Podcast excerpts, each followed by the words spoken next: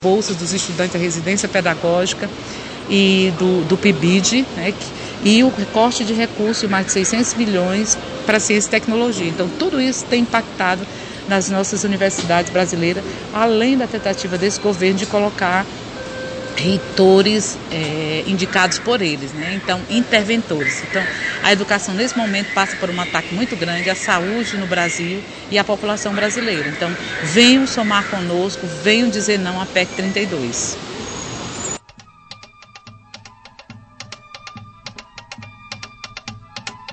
Diante das falas de Jamir Zuleide, é muito importante que nós, corpo acadêmico, nos mobilizemos contra políticas que atacam diretamente a nossa permanência dentro da universidade. Gostaríamos de agradecer pelas contribuições riquíssimas que os nossos participantes trouxeram para este episódio e ficamos agora com o sul-americano de Baiana System.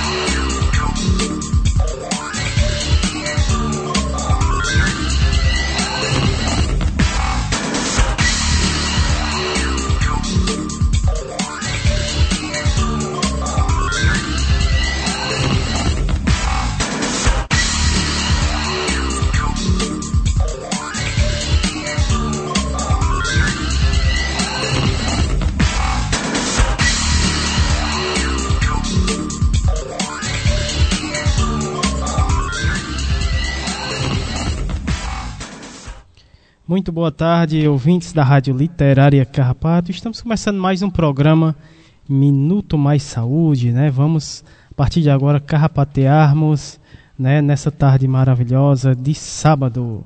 Esse é o programa Minuto Mais Saúde, né? É, o tema desse mês, Rádio Movimento traz para a sua programação de novembro. Né? A gente está trazendo ao longo de, de toda a nossa programação é, durante o mês de novembro, a gente vai estar tá abordando a 11 primeiro, o 11 Laboratório Ítalo Brasileiro Formação, Pesquisa e Prática em Saúde Coletiva. Não é isso, Érica? Boa tarde. Boa tarde, Samuel. Boa tarde a todos os nossos ouvintes, né?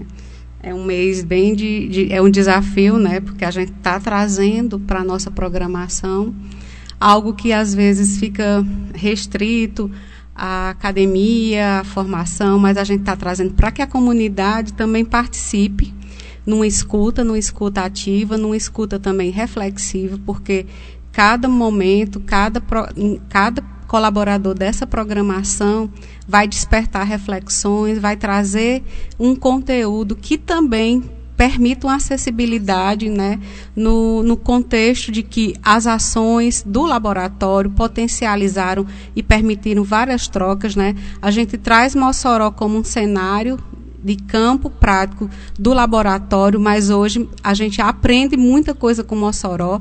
São redes colaborativas que nos fortalecem, né, através também da, da, de uma grande parceria que está sendo construída. Né, nossa grande amiga Lorraine Solano né, nos apresentou e a gente vai se entrelaçando, e outros colaboradores dessa rede, e a gente vai se entrelaçando e vai firmando e vai permitindo essas trocas, nos afetando com essas experiências que são maravilhosas, mas que potencializam, né, e, e, e isso acontece nesse cotidiano do, da formação do serviço, né, mas que traz para a cena também a comunidade, porque a gente não faz saúde de uma forma isolada. E mais do que, do que que, que a gente vem passando, este momento de pandemia, é a comunidade que também nos ensina, é a comunidade que traz também para a cena a sua autogestão, a sua autonomia em estar tá participando de uma forma ativa né, do, do seu próprio processo de cuidado. Senão a gente não, não, não, não tinha êxito né, em algumas ações que a gente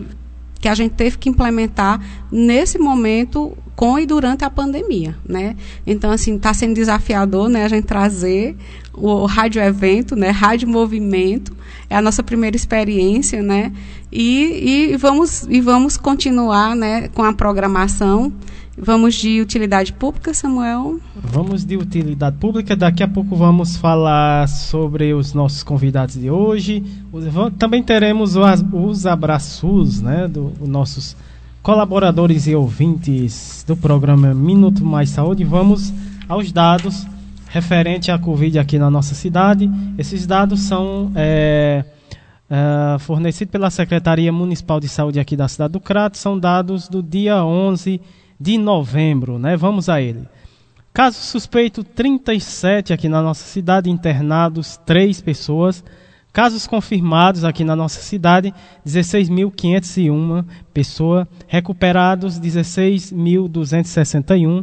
É, casos descartados, 32.470 casos. Ah, em isolamento, 9 é, pessoas óbitos aqui na nossa cidade em decorrência da Covid. Infelizmente, é, chegamos a 230 óbitos aqui na nossa cidade. Total de notificados 49.008 pessoas. Esses são os dados aqui dos casos de Covid, né? É, aqui na nossa cidade do Crato. Agora vamos falar é, dos da programação, né? Uh, os nossos convidados de hoje, né? Primeiro bloco, é, atualidades e pandemia, vamos ter a participação dela, a primeira vez aqui no nosso programa. No programa sim, mas na, na, comunidade. É, exatamente. Ela já participou aqui da live, né? Do Arraia da Comadre Varda e está aqui de volta à nossa comunidade, né? É, dessa vez participando do nosso programa é a Maria Augusta Nicole. Daqui a pouco ela vai falar é, sobre o tema As Vidas, Convivências na e com a Pandemia. Né? Depois vamos ter a fala do professor Ricardo Cecim, que já é de casa, né, já faz parte aqui do nosso programa. Inicialmente ele vai fazer é, o resumo da fala, né, a tradução aqui da fala da Maria Augusta Nicole, ela que é italiana, né, vai estar participando aqui do nosso programa e o professor Ricardo gentilmente né, vai estar é, tá, é, fazendo o resumo da fala dela aqui no nosso programa, a tradução. E depois ele vai né, voltar de novo aqui no nosso programa para estar tá, tá falando, é, reforçando esse tema, né, as vidas, convivência e na e com a pandemia.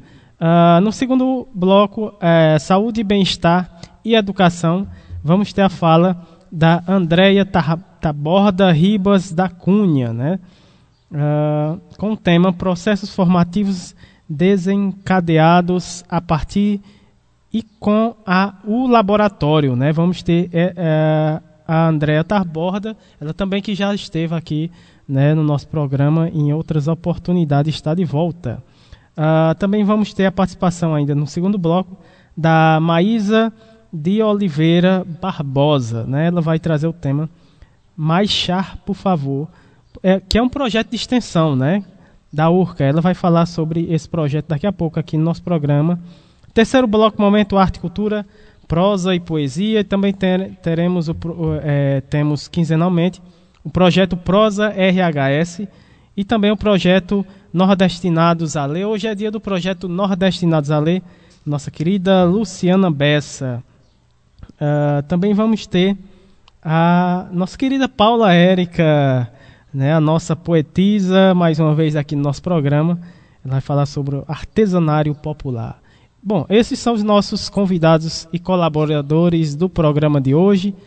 Vamos de abraços, Érica? É, vamos sim. A gente hoje está bem feliz, né? É, porque hoje pela manhã a gente foi visitar é, a comunidade do Gesso, né? Que hoje teve a presença do secretário estadual de, de cultura, né? O Fabiano Piuba que é Potiguar, né, da cidade de Currais Novos, né, conterrâneo de Paula Érica. Ele mandou um abraço para você, viu, Paulo? Enfim, assim, e né, a, quando a gente fala né, do, do coletivo Camaradas do Território do Gesso, né, ele sempre nos é uma referência, né, como uma potência, como os ensinamentos, com todo, todo o trabalho que vem sendo desenvolvido a partir com a comunidade do gesso e hoje eles tiveram esse reconhecimento como um território criativo, né? Então acaba tendo um olhar, hum, a, a, o Estado voltou para isso, né? E ter, fez esse reconhecimento, mas que a gente também possa estar tá fazendo essas trocas, né? Então a gente foi enquanto comunidade também está aprendendo, né? Tá, tá fazendo essas trocas, né? De vários de conhecimentos dos projetos que eles têm lá post-poesia, né?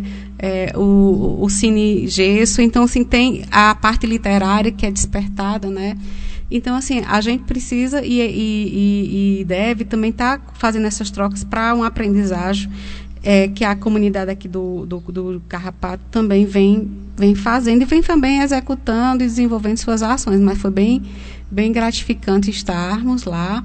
E a gente já fez um convite extraoficial, né? A gente espera né, que o secretário possa estar conosco agora em fevereiro. Em fevereiro, a, a, a nossa grande intenção, e vamos, estamos trabalhando para isso, né, Samuel?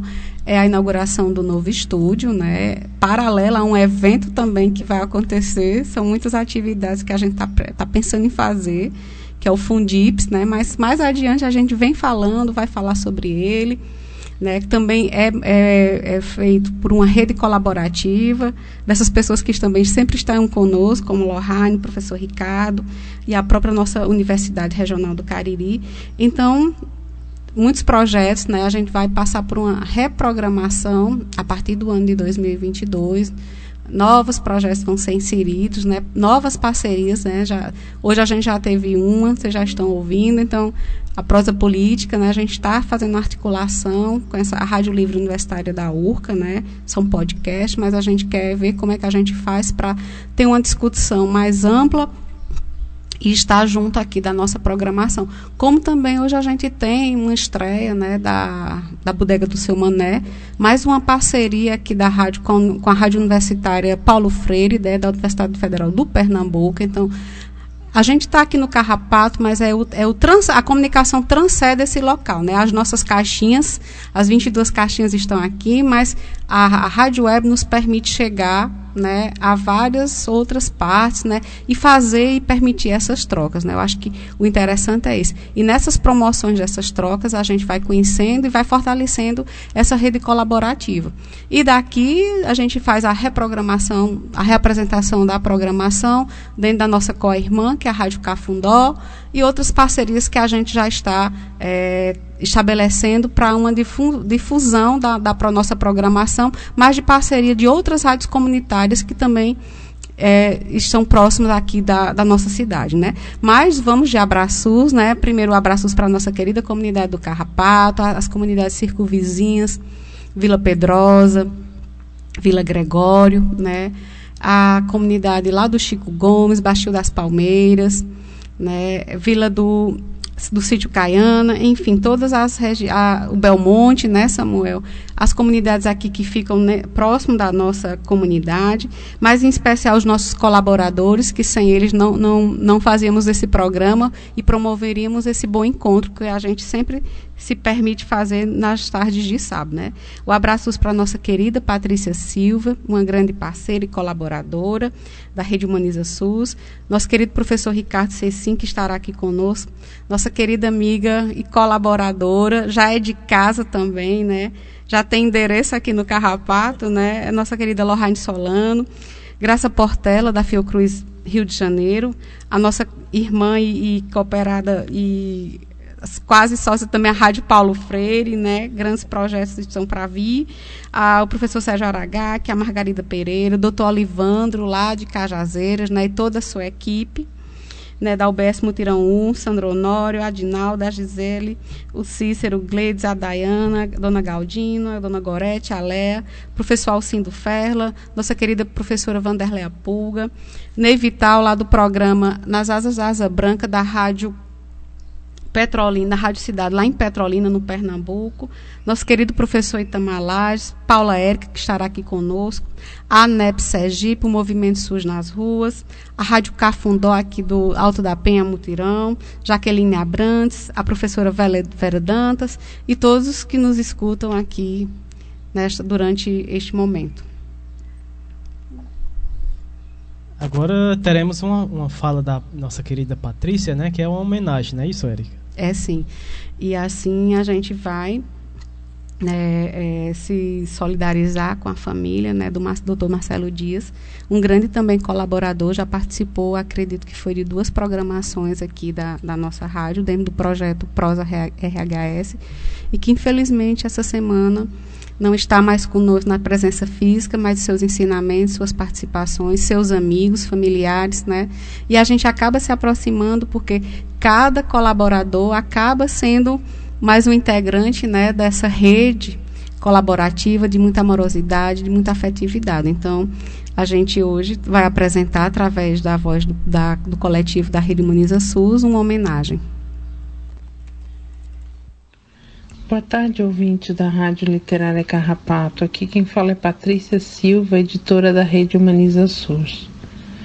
Hoje gostaríamos de pedir licença a vocês para prestar uma homenagem do coletivo Rede Humaniza SUS ao querido amigo e irmão Marcelo Dias, que nos deixou nesta quinta-feira de maneira precoce e inesperada.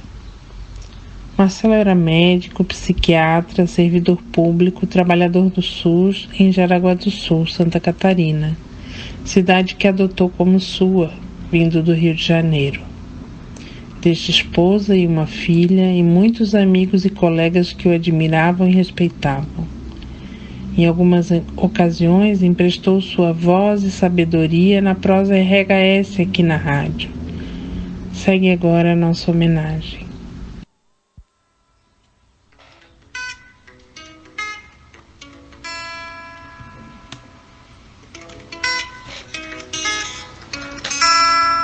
Adeus cedo demais. Faz uns dias que parei alguns momentos para ouvir tuas ideias, meu amigo, para aprender com tua reflexão, para escutar as palavras saírem de modo doce, mesmo que a situação fosse um grande desafio.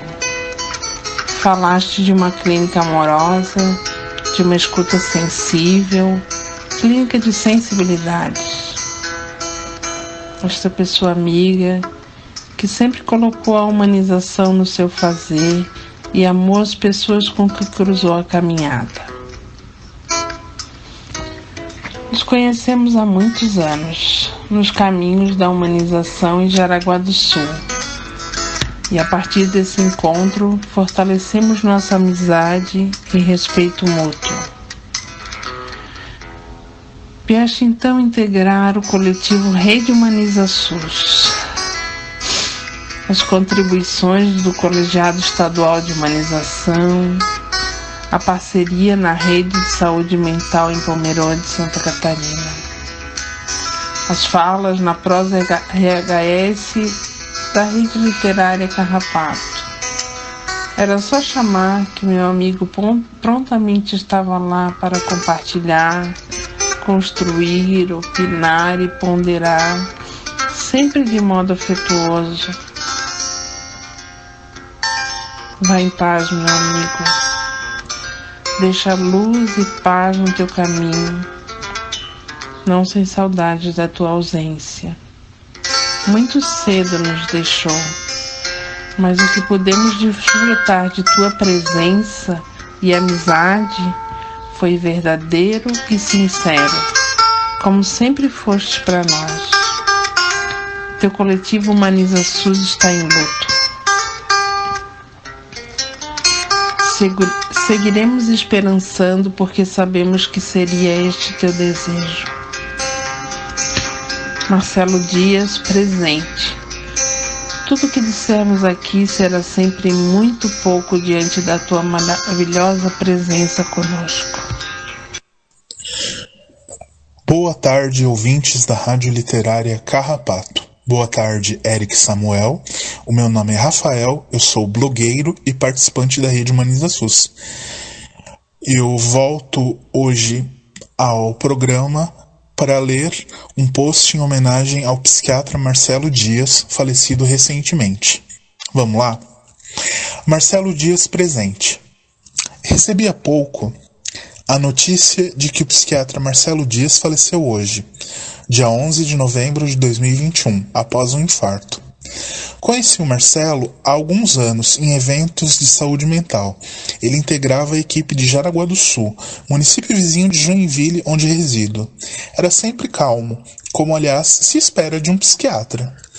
Sua chegada na rede Humaniza SUS quebrou alguns paradigmas, porque o médico, aquele que geralmente detém o saber e o poder nos serviços de saúde, fez-se humano e compartilhou mais do que experiências de trabalho, mas seus anseios de um país mais justo e livre do fascismo e da opressão, onde não importava se você era usuário, médico ou agente comunitário de saúde, todos poderiam sentar-se juntos e abrir o diálogo.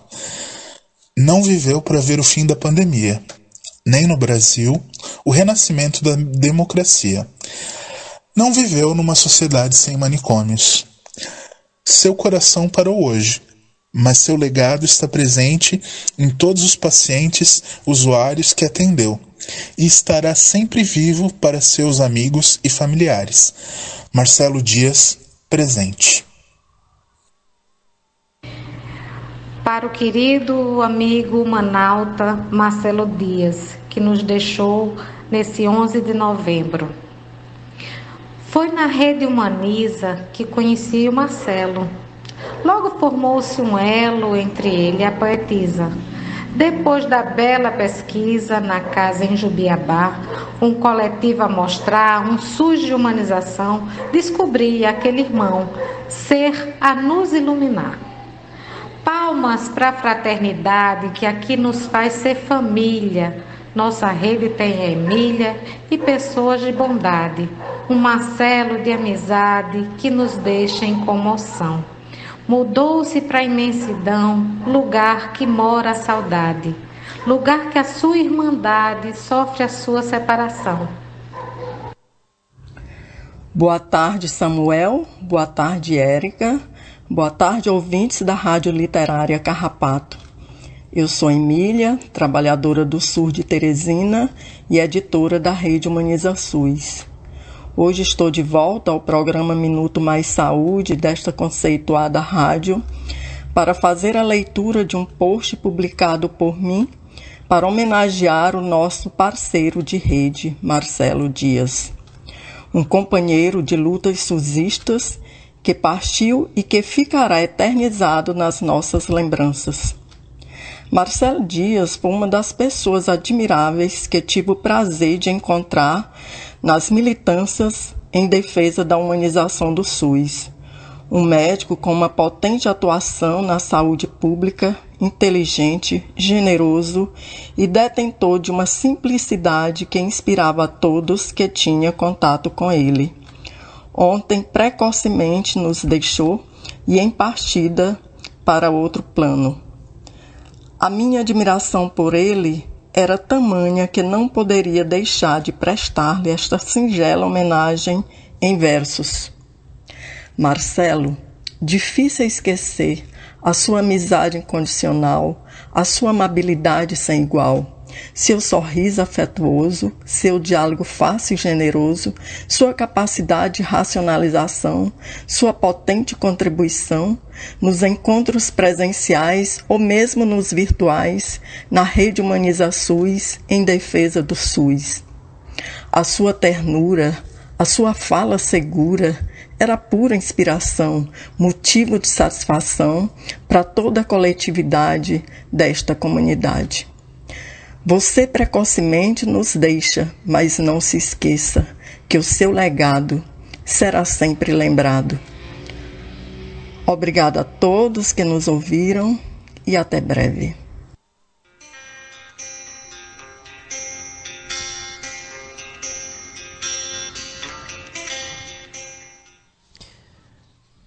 É, depois dessa linda homenagem né, é, feita ao Dr. Marcelo Dias, pela Patrícia, o Rafael, né, a Cristine Nobre e a Emília, e todo o pessoal né, que faz a Rede Humaniza SUS, né, que fez essa linda homenagem ao Dr. Marcelo Dias, que faleceu essa semana. Né?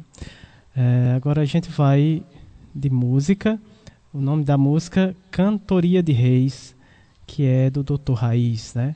Uh, vamos ouvir essa linda música. Já já a gente volta com a, toda a nossa programação do programa Minuto Mais Saúde.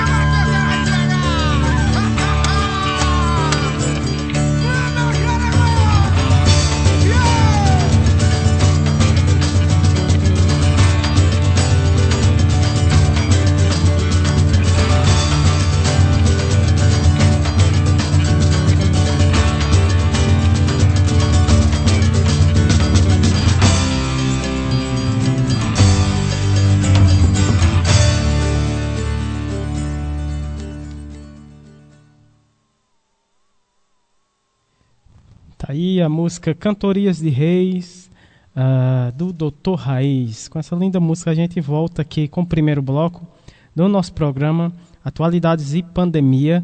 Uh, primeira participante aqui no nosso programa é a professora, a doutora Maria Augusta Nicole, né? ela que é psiquiatra e doutora em psicologia social, uh, coordenadora do pro Programa Social Inovador uh, da ASSR, uh, também é membro do Grupo Regional de Igualdades de Oportunidades e vice-coordenadora da Rede Unida, a Anésia, Anésia Sanitarista e.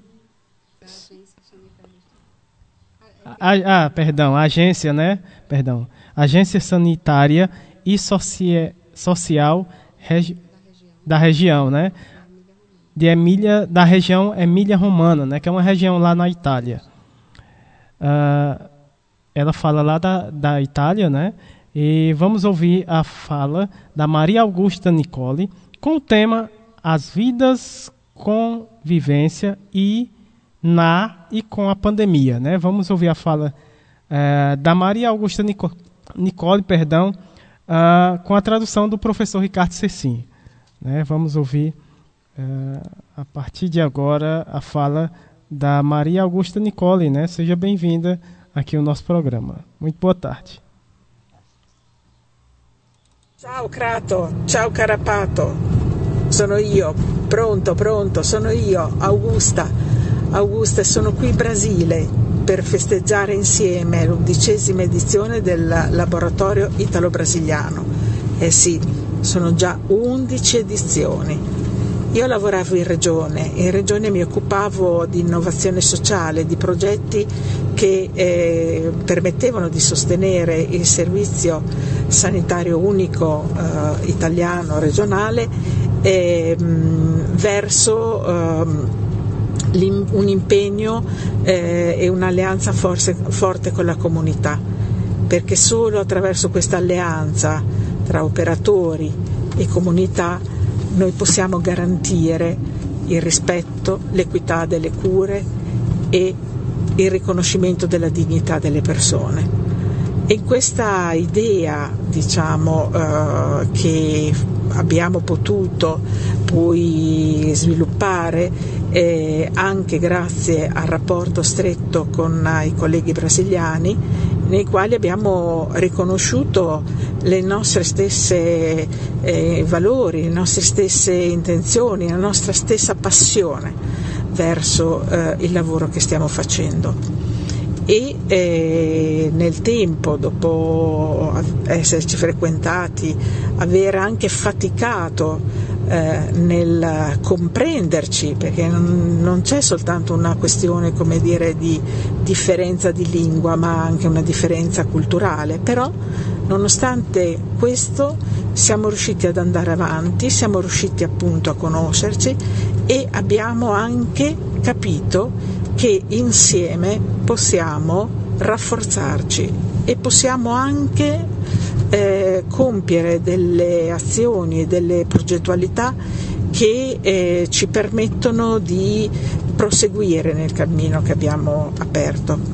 Perché è importante, importante soprattutto in questa fase di grande difficoltà con la pandemia, ma anche con tutte quelle diciamo, azioni a volte non tanto sotterranee che eh, ci portano a eh, pensare che le cose possono anche tornare indietro, eh, retrocedere. E questo noi non lo vogliamo, noi vogliamo che si mantenga quello che abbiamo raggiunto e anzi proprio da quello che abbiamo raggiunto, dagli obiettivi che siamo riusciti a mm, soddisfare, eh, si possa eh, continuare il percorso.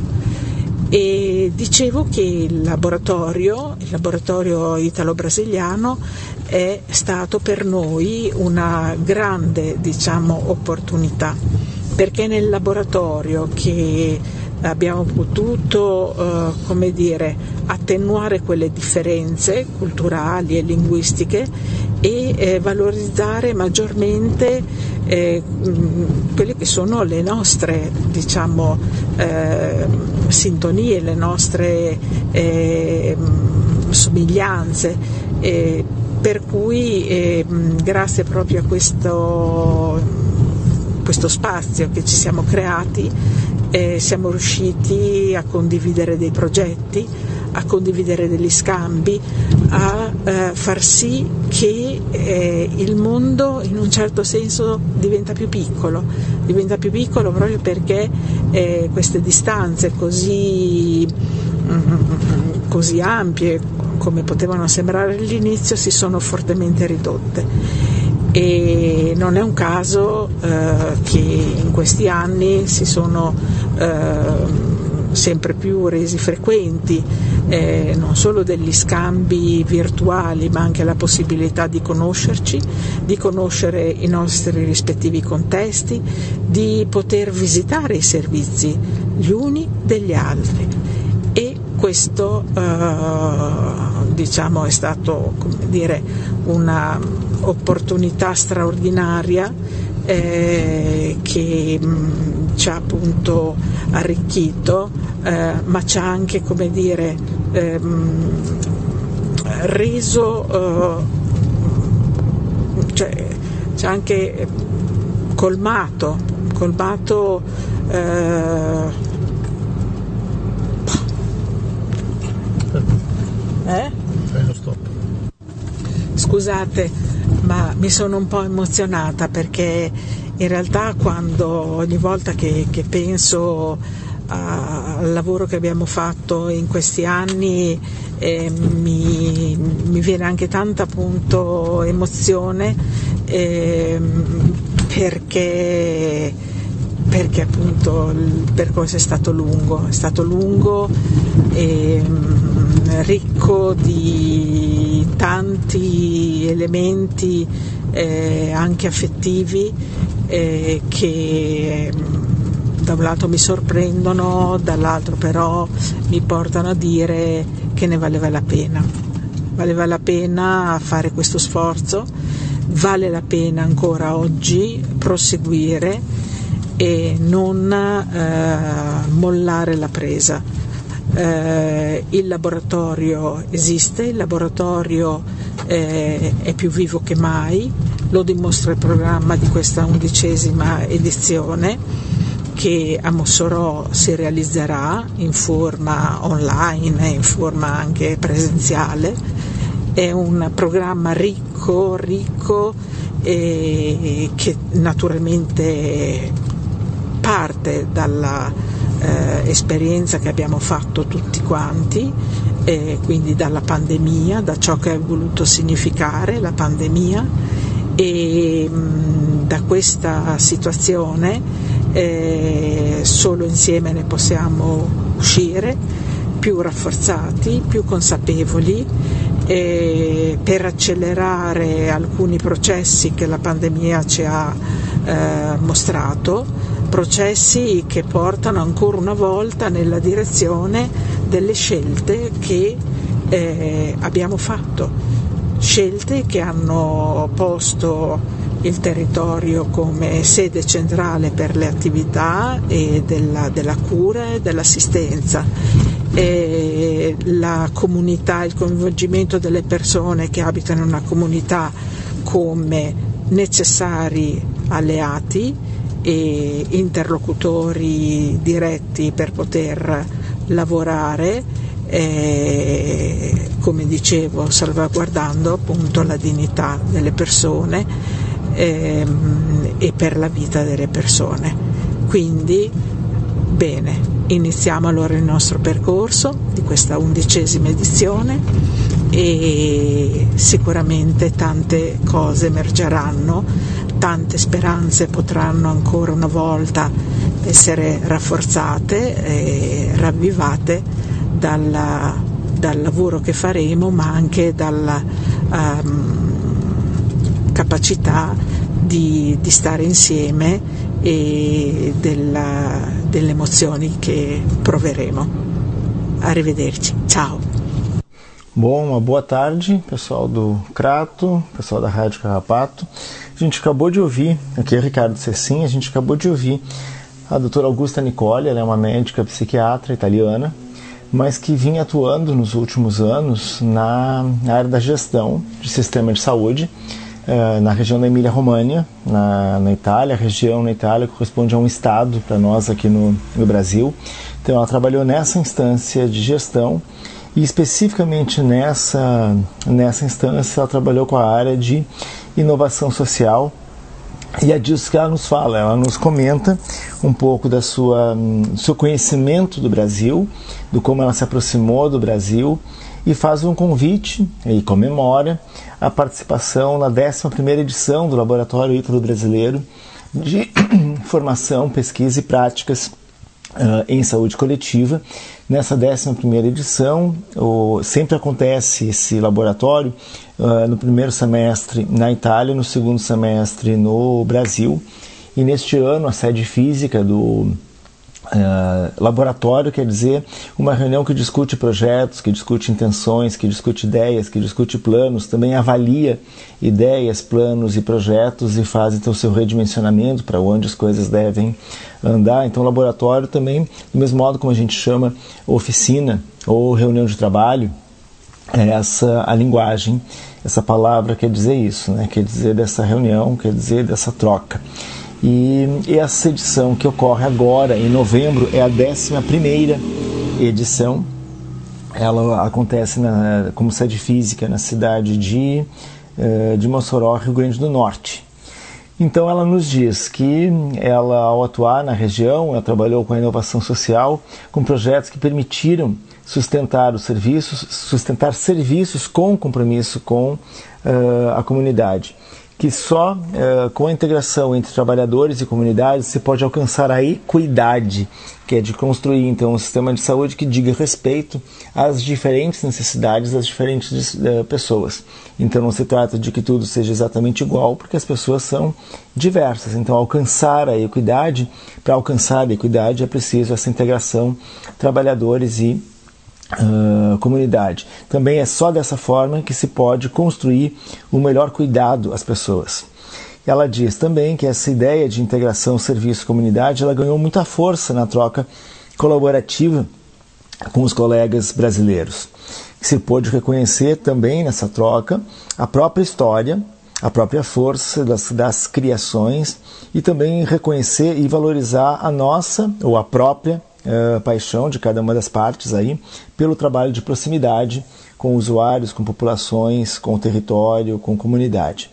Ela diz que essa colaboração Itália-Brasil ela foi crescendo aos poucos, não tanto porque eh, precisávamos superar a diferença de língua, cresceu aos poucos até que a gente pudesse aprender a língua, não só por isso, mas para compreender as diferenças culturais compreender de fato, não só dizer são culturas diferentes, mas compreender os sentidos produzidos por essas culturas, os significados produzidos por essas pelas diferentes culturas e então compreender melhor e aprender mais sobre necessidades uh, sociais em saúde e como construir um melhor sistema de saúde. Também diz, ela diz que nessas colaborações Itália-Brasil conseguimos nos conhecer e compreender e ao mesmo tempo reforçar-nos então, uma vez que um conhecia o outro, também um reforçava o outro, especialmente nesses desafios de fazer bem, de fazer próximo uh, das populações, das comunidades. Os projetos criados, eles nos ajudaram a dar continuidade uh, aos desafios. É um, uma, um destaque da, uh, dessa fala dela. Ela diz também que agora, com a pandemia, se percebe o quanto foi importante conversar sobre os modos diferentes de agir, porque se descobre as invenções do hoje e não só se comemora as coisas de uma história ou de um passado, mas é o agora, o que o agora está inventando e não o que foi que inventamos antes.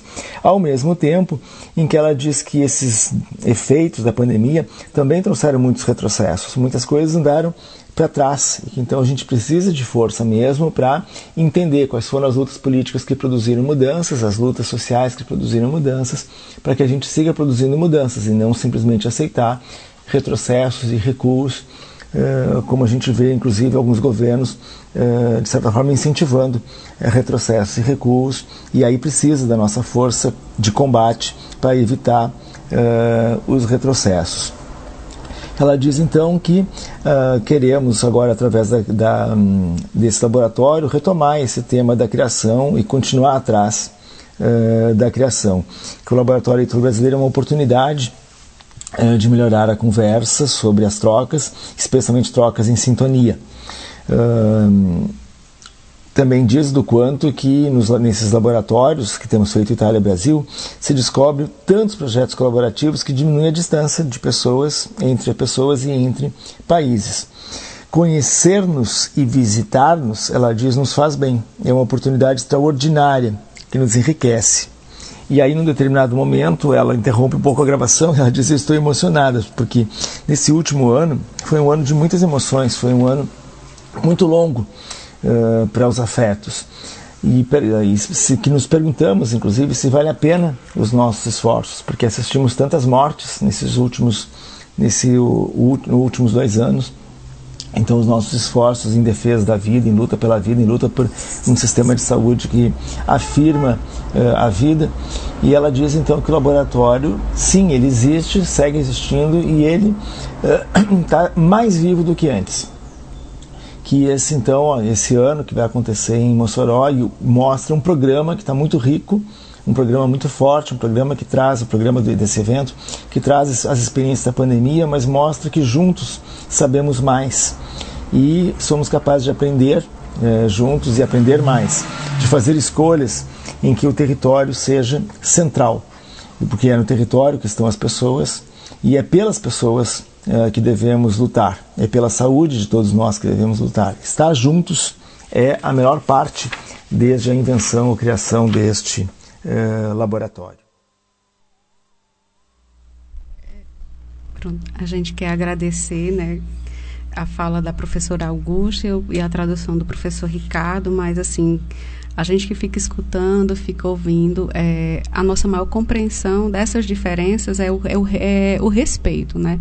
Respeitar essa cultura, respeitar as nossas diferenças. Então, assim, tem na, na fala da professora Augusta muito essa questão do respeito, né?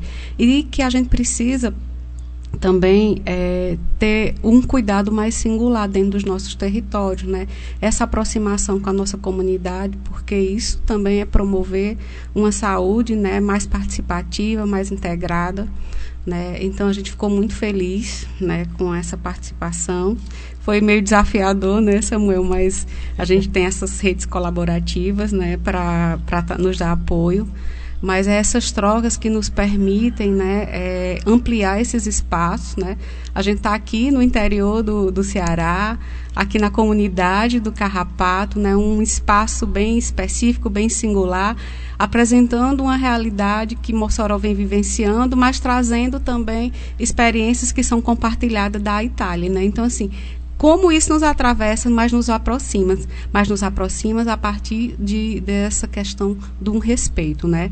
É, eu estava brincando com o Samuel, assim, vamos treinar assim pelo menos um agradecimento com o nosso sotaque. Então a gente diz grazie, um, bra um abraço fraterno e arrivederci. Pronto, agora vamos com a fala do professor Ricardo, né? Uh, na sequência, a gente vai ter, é, depois da, do, da tradução do nosso prof, querido professor Ricardo, a gente agradece né, a sua colaboração nesse sentido. Vamos ter agora a fala do professor, mais uma fala do professor Ricardo, né, é, mais uma vez aqui no nosso programa. Uh, ele que é sanitarista, mestre em educação, doutor em psicologia e, e pós-doutor em antropologia médica. Né? Também é professor de educação em saúde da UFRGS. Uh, ah, também é responsável pelo grupo temático de educação em saúde. Também é coordenador do grupo de pesquisa e educação eh, e ensino da saúde. Também é membro da comissão de graduação em saúde coletiva. Uh, também é coordenador da comissão de residência multiprofissional em saúde Coremo é, pela UFRGS uh, também coordenador do programa de pós-graduação em saúde uh, coletiva uh, e também membro do Comitê Local de Iniciação Científica, pós-reitoria de pesquisa e de pós-graduação pela UFRGS, também coordenador do Fórum de Residências da Rede Unida. Ele fala lá da cidade de Porto Alegre, no Rio Grande do Sul, ele vai falar, né, vai uh, falar sobre o tema as vidas convivência, convivência, convivência, convivência, perdão, convivência na e com a pandemia, né? Uh, vamos ouvir mais uma vez o professor Ricardo aqui no nosso programa. Seja muito bem-vindo, professor. Muito boa tarde. Boa tarde, Samuel. Boa tarde, boa tarde, Érica Formiga. Boa tarde, ouvintes da Rádio Literária Carrapato. Aqui, Ricardo Cecim, de volta conversando com vocês, dessa vez sobre o Laboratório Ítalo-Brasileiro de Formação, Pesquisa e Práticas em Saúde Coletiva. Esse nome parece um nome tão comprido, né? Quer dizer coisas muito específicas. Está juntando coisas, é importante juntar coisas. A palavra laboratório só quer dizer de trabalhar junto e de juntar coisas mesmo de fazer misturas, seria uma linguagem para compreender a palavra laboratório. Mas a palavra laboratório aqui basicamente é uma, é uma reunião científica em que a gente lida uh, com temáticas, constrói avaliação e também projeta uh, caminhos. E nesse ano a gente está, a gente faz sempre primeiro semestre uh, uma oficina que é coordenada pela Itália e no segundo semestre uma oficina que é coordenada pelo Brasil. Nesse ano já teve aqui conversando sobre isso, Túlio Franco, coordenador da Rede Unida, Lorraine Solano, que é da Secretaria de Saúde de, de Mossoró. O laboratório ele tem uma articulação pela Rede Unida, que é uma entidade científica uh, brasileira do campo da saúde coletiva. Saúde coletiva é importante dizer que é a área da saúde que estuda sistemas, serviços e populações, não discute a abordagem uh, de uh, diagnóstico e prescrição, mas discute inclusive onde diagnóstico se inscreve, pertence a que lógica de pensamento, onde que prescrições se inscrevem, pertence a que lógica de, uh, de pensamento. Então ele é o campo que faz o debate sobre as práticas, que faz o debate sobre os sistemas, faz o debate sobre os serviços de saúde. Isso é a área da saúde coletiva. E esse laboratório ele fala então sobre formação dirigida dessa área, fala sobre pesquisa dirigida dessa área e sobre práticas presentes eh, nessa área. Uma das coisas que nós defendemos em relação a sistemas de saúde é a importância da atenção básica, ou a importância do que nós também chamamos de trabalho de proximidade, que é a aproximação entre o serviço e os seus usuários, as populações, ou uh, a compreensão de que não se trata de localizar nas pessoas e populações apenas as suas doenças, mas as necessidades em saúde. E as doenças, então, entendidas como parte das necessidades em saúde. Nesse ano, como a gente viveu esses dois últimos anos, um processo tão intenso uh, de pandemia, com tantas mortes, a gente também se pergunta, assim, em meio a tantas mortes, o que teve de vida. E o que teve de vida a gente vai encontrar tanto iniciativas populares quanto iniciativas de trabalhadores e algumas iniciativas de sistemas de saúde, claro. Mas nas iniciativas populares a gente sabe o quanto que as populações se organizaram para dispor uh, das máscaras de maneira acessível a todo mundo também se, se organizaram para ajudar a ensinar as pessoas o que é a contaminação e o que é eh, a prevenção, de maneira que nós não fica, as populações não ficassem dependendo só uh, dos serviços de saúde, mas também que essa fosse uma ação social ampliada. Tivemos muitas invenções e muitas criações nesse período. O Crato inventou algumas uh, alternativas, de, por exemplo, a visita segura, Uh, ou a visita afetiva e segura, de maneira que nós não, deixar, não interrompêssemos o trabalho de visita domiciliar, mas o fizéssemos de uma maneira uh, diferente. Em Pernambuco surgiu um projeto chamado de Mãos Solidárias, que inclusive agora está lançando uma certa campanha de uh, reconhecimento da experiência acumulada, de atuar uh, junto às populações e de construir junto com populações alternativas de um, enfrentamento da pandemia.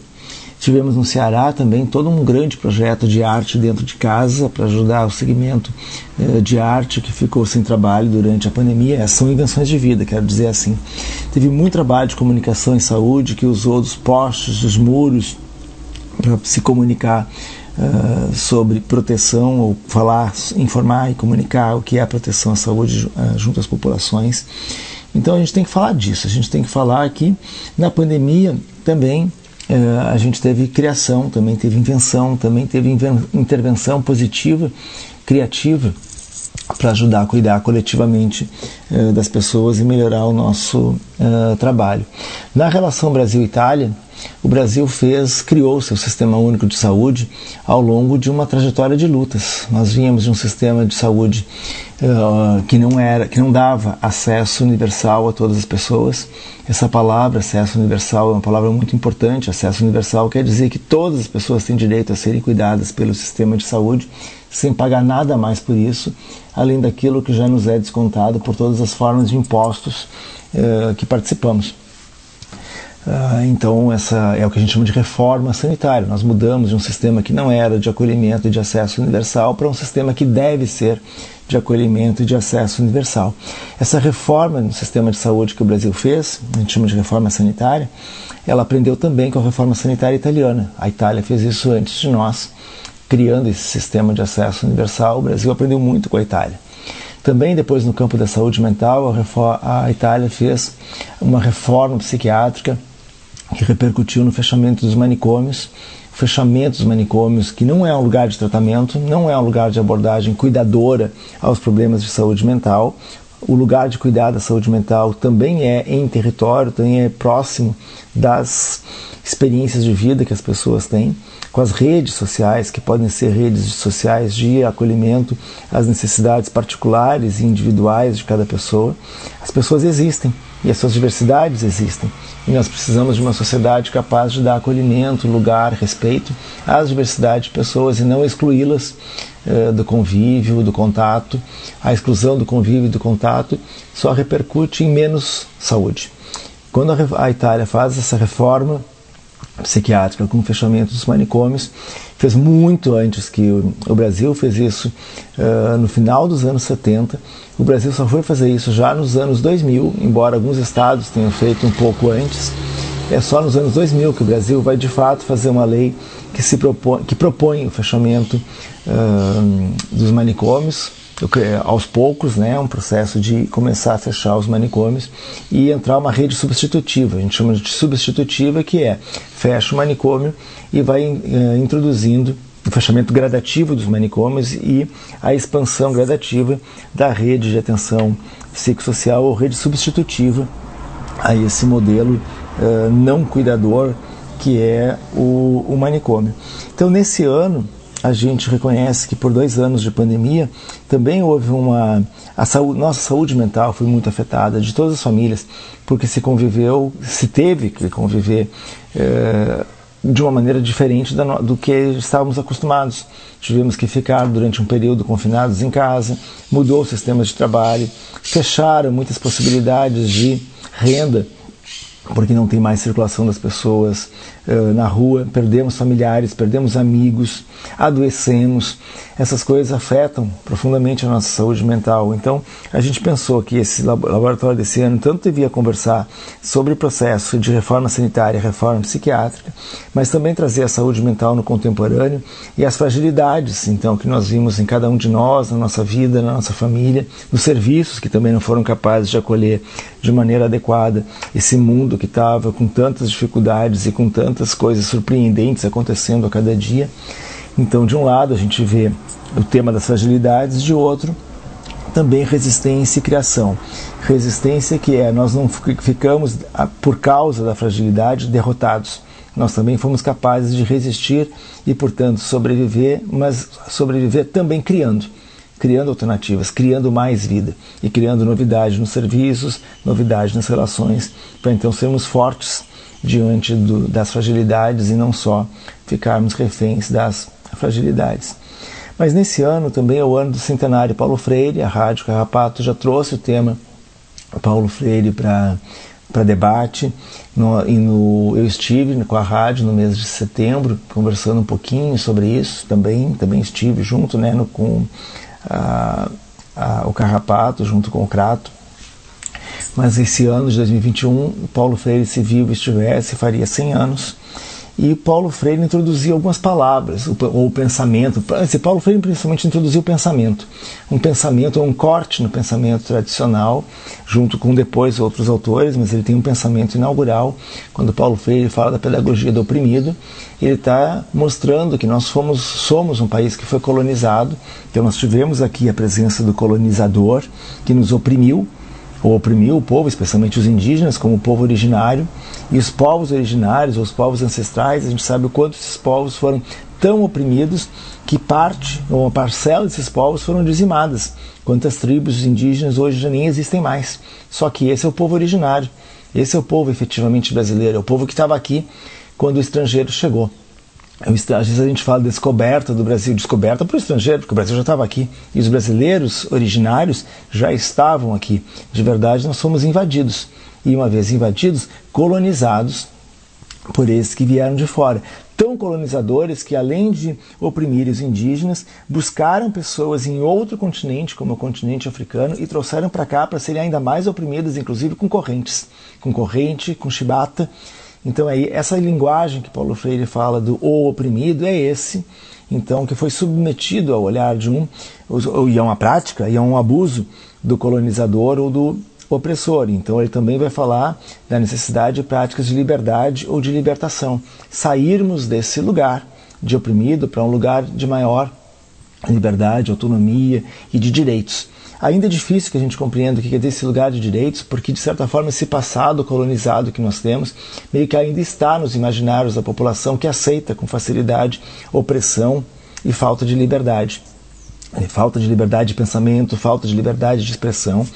E quem é contra a liberdade de pensamento e a liberdade de pensação, eh, de, de, eh, de expressão, faz a gente se confundir com o significado dessas dessas palavras. Liberdade de expressão não é dizer o que bem entender para quem bem entender. Liberdade de expressão é poder expressar projetos de vida, é poder expressar projetos coletivos, é poder expressar projetos solidários, é poder expressar projetos inclusivos. Então, às vezes se confunde, parece que defender a morte e defender a vida é igual. Não, quem defende a morte não tem um lugar de expressão. Quem defende a vida é que tem lugar de expressão, é a vida que está efetivamente em questão, é a liberdade que efetivamente está em questão, é o poder e a autonomia de pensar que está efetivamente em questão. Então, no centenário Paulo Freire, a gente está retomando falar sobre isso e o Laboratório Ítalo Brasileiro desse ano vai falar também sobre isso, vai falar sobre as reformas sanitárias e psiquiátricas, vai falar sobre esse pensamento pela liberdade, esse pensamento pela produção de direitos, esse pensamento pela, eh, pelo direito de ter direitos eh, que as populações precisam, especialmente aquelas que têm sido historicamente negligenciadas ou excluídas ou oprimidas eh, ou privadas da liberdade de expressão, de pensamento, de colocar os seus corpos em cena, de ter os seus corpos respeitados na sua diversidade. Então esse é um tema e a gente ainda vai falar do que a gente do, foi o começo da minha fala aqui então das invenções e intervenções que a pandemia nos fez criar. A gente faz um desenho desse laboratório nesse ano que menos a forma seminário para a forma artesanário, que tem essa noção de artesanato, de artesania, de fazer junto. Então as mesas nesse ano elas não são mesas científicas em que palestrantes falam, a gente está chamando de relatores e todas as falas dos relatores serão tecidas com o que nós estamos chamando de entrelaces cenopoéticos. A cenopoesia é uma criação de um poeta cearense, aliás, é um poeta paraibano que vive atualmente no Ceará, que é Rai Lima, que é ator, é poeta, é professor de, de literatura. Uh, e ele cria esse, essa terminologia ceno-poesia para falar da poesia, para falar do teatro, para falar uh, dessa manifestação artística que podemos uh, construir com nossos corpos e com nosso pensamento. A gente tem uma presença importante de Rai Lima com os entrelaces seno-poéticos. Essa palavra, artesanário, foi construída por uma outra, por uma mulher, uma poeta uh, potiguar, se chama Paula Érica, que é da cidade de Currais Novos. Ela que diz que chega de seminário, quem sabe vamos fazer artesanato, vamos trazer os artistas para conversar e vamos trazer a linguagem da arte, da artesania para conversar e não ficar só ouvindo aquele modo tradicional de falar da ciência, mas uma ciência imersa, molhada de povo, molhada de território, molhada de comunidade. Então, o laboratório desse ano tenta construir coisas nesse, desse tipo ou nesse universo. Por fim, uma das coisas que, o, que também esse laboratório pretende discutir é o conceito ampliado de saúde que a Constituição brasileira apontou, que não se trata de pensar só a saúde em oposição às doenças, mas as necessidades sociais em saúde, entendendo que a saúde é um conceito amplo que envolve educação, trabalho, renda, transporte, ambiente, então a gente vai conversar sobre as chamamos, chamamos esse, esse tópico de convergências, de maneira que a gente possa falar que também é saúde, o respeito à ancestralidade, o respeito à floresta, o cuidado com o ambiente, a qualidade de vida nas cidades, o tema do urbano, o tema do rural, o tema da vida, o tema da subjetividade, o tema das relações sociais, pensar a saúde então de uma maneira ampla. Tudo isso vai estar, esse laboratório todo vai estar disponível na rede eh, na TV Rede Unida. Então, quem buscar na internet TV Rede Unida vai encontrar divulgação. E durante a semana de 22 a 26, particularmente no horário entre 9 da manhã e 16 horas da tarde, dentro desse horário, transcorrem então as atividades desse laboratório de segunda a sexta, 22 a 26, entre 9 e 16 horas, no canal da TV Rede Unida na internet. Fica aí o convite e um pouco dessa explicação do que é o laboratório desse ano e da importância que teve a colaboração entre esses dois países, que temos alguma parte de história em comum, parecida, no projeto de reforma, por exemplo, sanitária, reforma Uh, psiquiátrica. A Itália foi um país que viveu duramente o tema uh, as mortes no início da pandemia, então também foi um país que chamou muito a atenção sobre o risco de não cuidar da pandemia e o nosso país foi um país que demorou muito para cuidar da pandemia e o nosso governo federal ainda não cuida da pandemia. A gente tem um Ministério da Saúde que ainda não aprendeu a cuidar da saúde da população, então a gente está mesmo nas invenções e intervenções se virando com as criações que cada município é capaz de fazer, que cada estado é capaz de fazer e que o movimento social é capaz uh, de fazer. No Crato temos muitos exemplos, muitas experiências. No estado do Ceará temos muitos exemplos, muitas experiências, assim como no estado do Rio Grande do Norte, vizinho aqui do Ceará muitas experiências e muitos exemplos. O laboratório, esse ano, por acontecer na chamada capital do semiárido, que é a cidade de Mossoró, pretende dar esse valor à cultura nordestina, ao modo criativo dos nordestinos de fazer eh, saúde, recriar sistemas de saúde.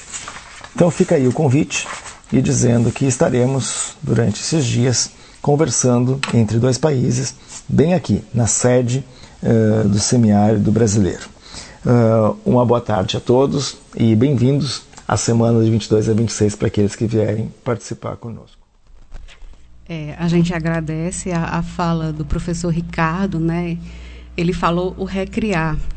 E aí, para a gente é, poeticamente traduzir aquilo que ele falou da questão da recriação do Nordeste, eu vou trazer uma poesia de, de, uma, de um artista, de um poeta muito querido aqui do Cariri, que é o patativa do Assaré.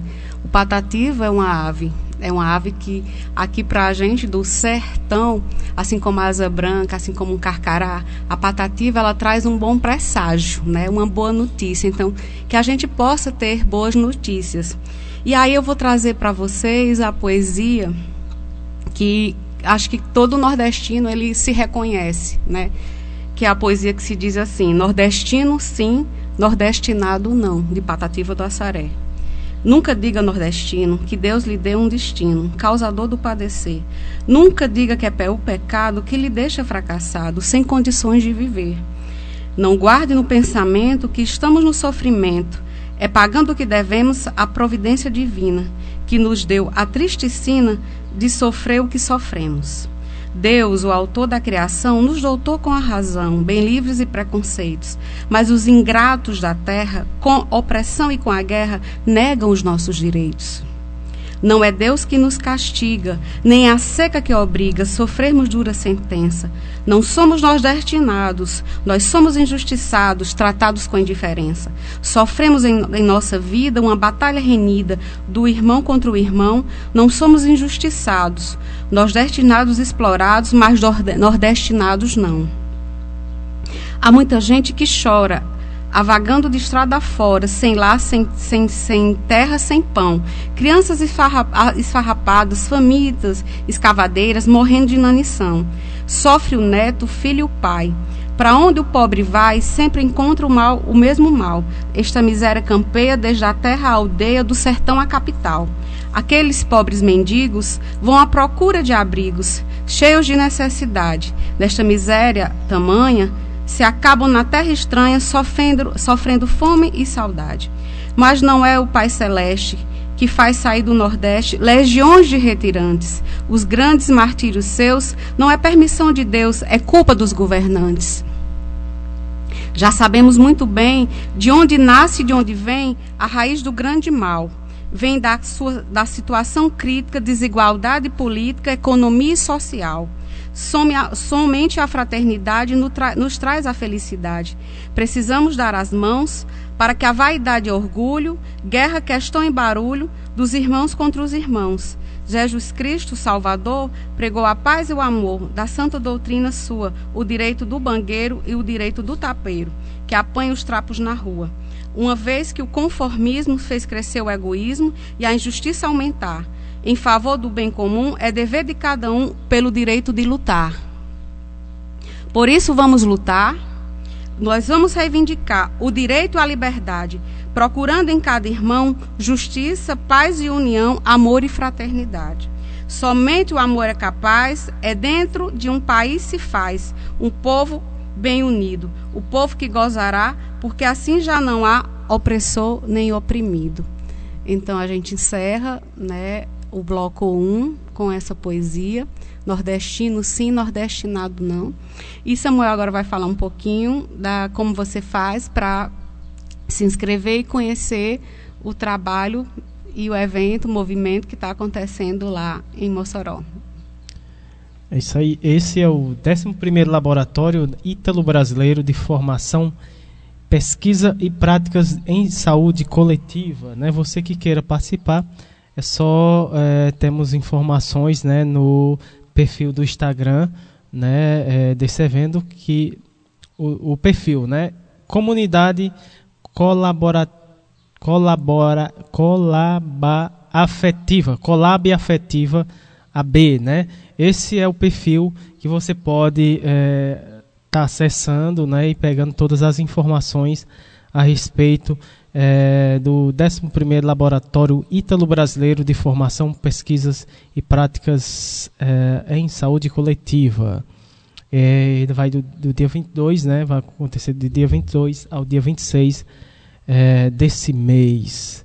E vai, e vai ser transmitido, esse é um evento virtual, né, que será transmitido pela TV Rede Unida, né, você pode conferir também através do canal da Rede Unida no YouTube. Também temos é, participação, né? Mostra, teremos a mostra internacional de atenção básica. Como é que vai acontecer essa mostra, né? Esse evento é, contará com um espaço virtual aberto para a, que a equipe do Brasil e de outros países possam mostrar vivências é, de processos de trabalho no contexto da pandemia, né? Como é que vai se dar essa participação? Você, a pessoa vai gravar um vídeo enviar é, na horizontal, né? Vai ser gra você grava na horizontal com duração de 1 a 3 minutos, contando sua experiência para o e-mail, né? Que é inscrição é, minicurso uh, ah, lab.gmail.com, né? Mais uma vez, inscrição, minicurso, uh, minicurso lab.gmail.com. Esse é o e-mail que você, depois de fazer é, esse vídeo, né, é, falando sobre sua experiência, para você enviar para esse e-mail. O assunto, Amostra AB.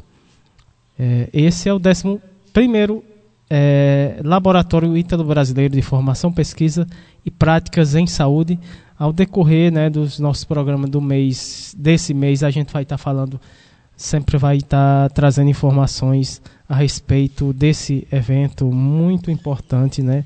Uma parceria aí é, que vai ser transmitido pela TV Rede Unida. Encerrando aqui o, o, o nosso bloco, vamos de mais música, né? Próxima música é do Gilberto Gil. O nome da música Tenho Sede.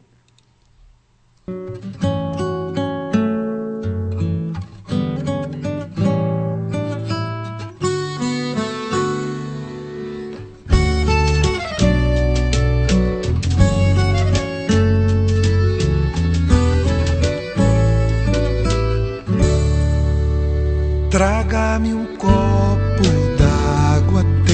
sede. E essa sede pode me matar. Minha garganta pede um pouco d'água. E os meus olhos pedem teu olhar. A planta pede chuva quando quer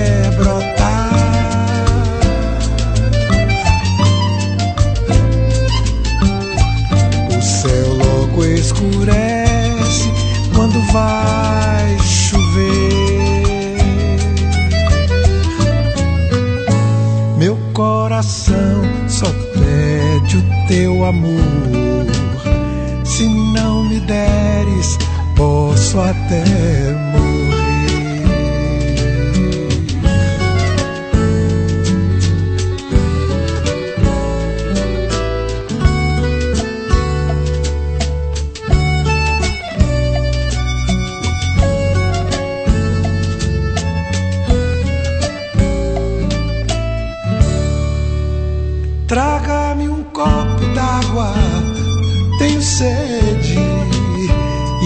essa sede pode me matar.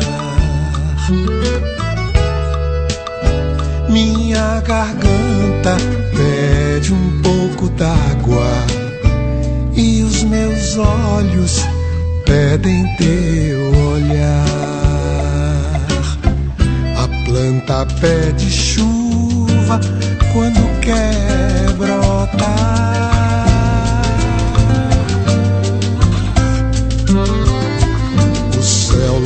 Escurece quando vai chover.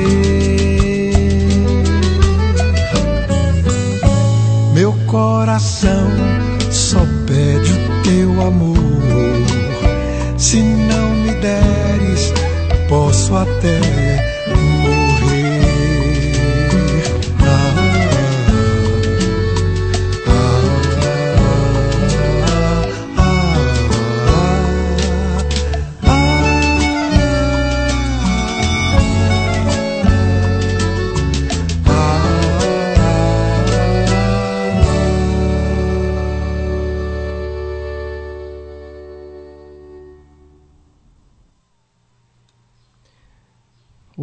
Gilberto Gil com a música Tenho Sede.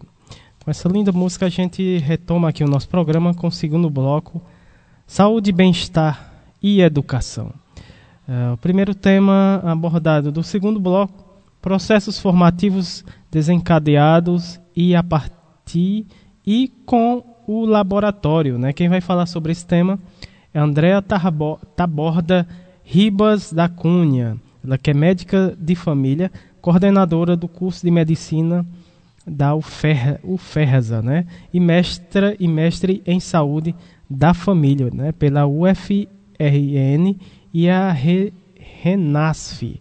Ela fala lá da cidade de Mossoró, no Rio Grande do Norte. Ela que já teve outras vezes aqui no nosso programa está mais uma vez aqui. Seja muito bem-vinda mais uma vez aqui no nosso programa. Muito boa tarde, Andréa Taborda. Boa tarde a todos os ouvintes da Rádio Literária Carrapato. É mais um prazer estar com vocês aqui numa tarde. Meu nome é Andréia Taborda, eu sou médica de família e comunidade. Atualmente estou na docência da Universidade Federal Rural do Semiárido e da Universidade do Estado do Rio Grande do Norte, aqui em Mossoró. A ideia hoje era conversar um pouquinho sobre como têm sido as nossas experiências formativas a partir e com a parceria com o Laboratório Ítalo Brasileiro. Esse foi um processo que começou em 2019, através de uma rede de cooperação internacional que foi criada entre pesquisadores, profissionais de saúde, para trabalhar a qualificação e os processos formativos no semiárido.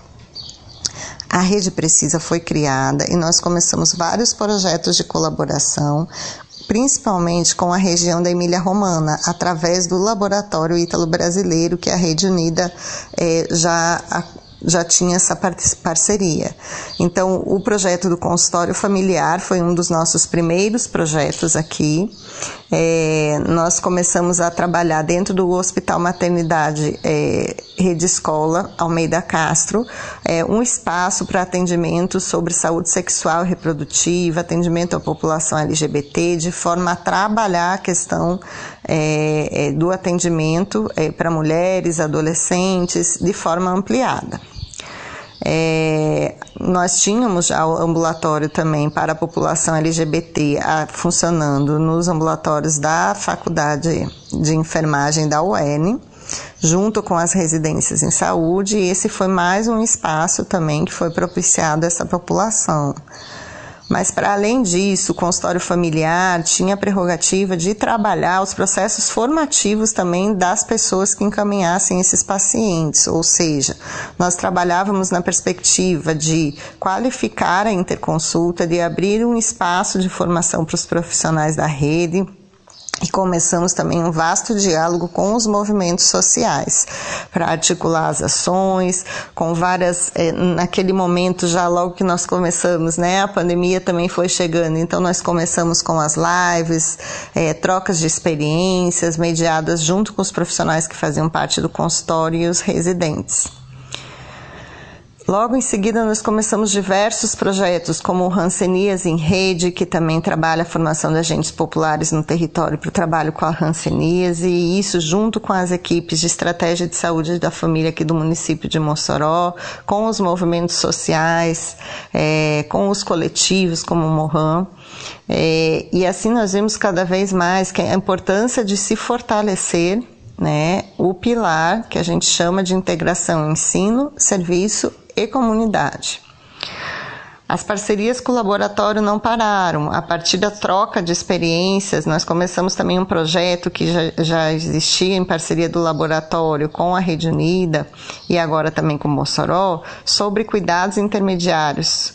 E os hospitais comunitários da Itália, a gente deu uma nova roupagem aqui no projeto com os hospitais de território, que é um projeto que vem sendo articulado e desenvolvido com oito municípios da segunda região aqui do estado do Rio Grande do Norte. A perspectiva é de ampliação é, da complexidade de um espaço que amplia a complexidade possível dentro da atenção básica, mas que também sirva como um espaço formativo para os profissionais da rede. É, além desse projeto, outros tantos projetos vêm sendo trabalhados nessa perspectiva.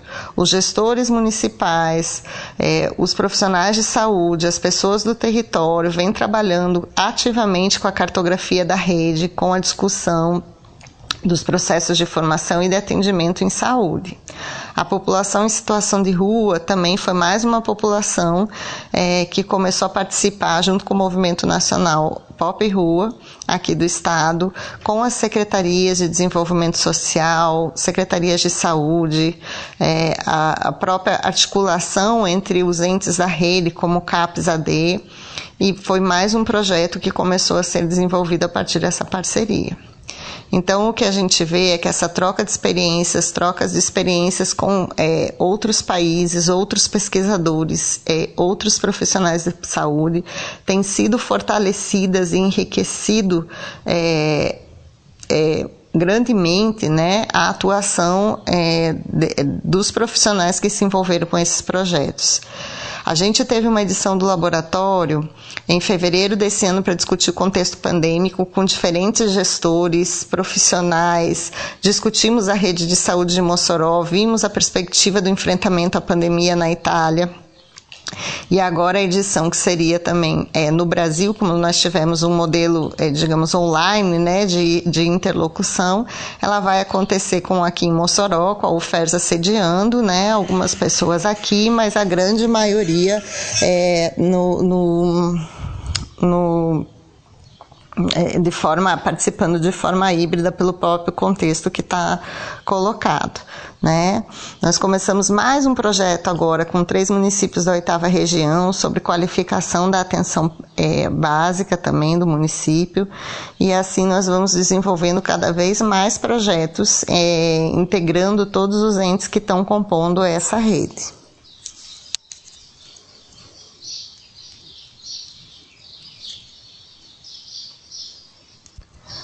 Houve também um momento no primeiro laboratório que nós fizemos uma, uma um projeto integrado, um momento integrado é, com os residentes do Brasil e da Itália para discutir a perspectiva da própria educação permanente, de como esses processos educacionais e formativos eram discutidos a partir de uma oficina com casos guias, com discussão da rede local.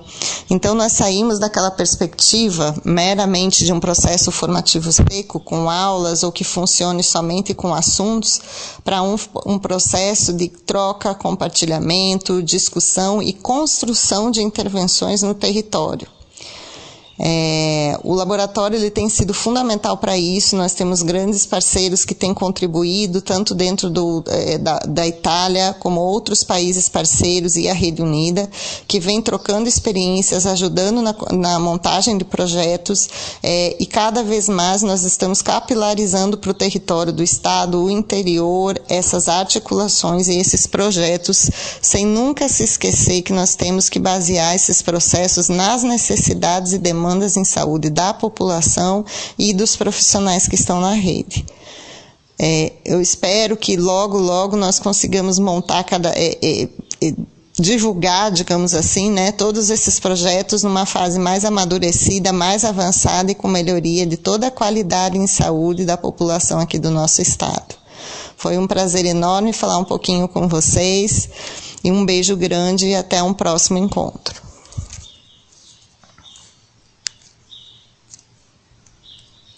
Aí vocês ouviram né, a fala da Andréa Taborda Ribas da Cunha, que falou sobre os processos formativos desencadeados a partir e com o laboratório. Né? A gente agradece a participação mais uma vez, colaboração da Andréia Taborda aqui no nosso programa.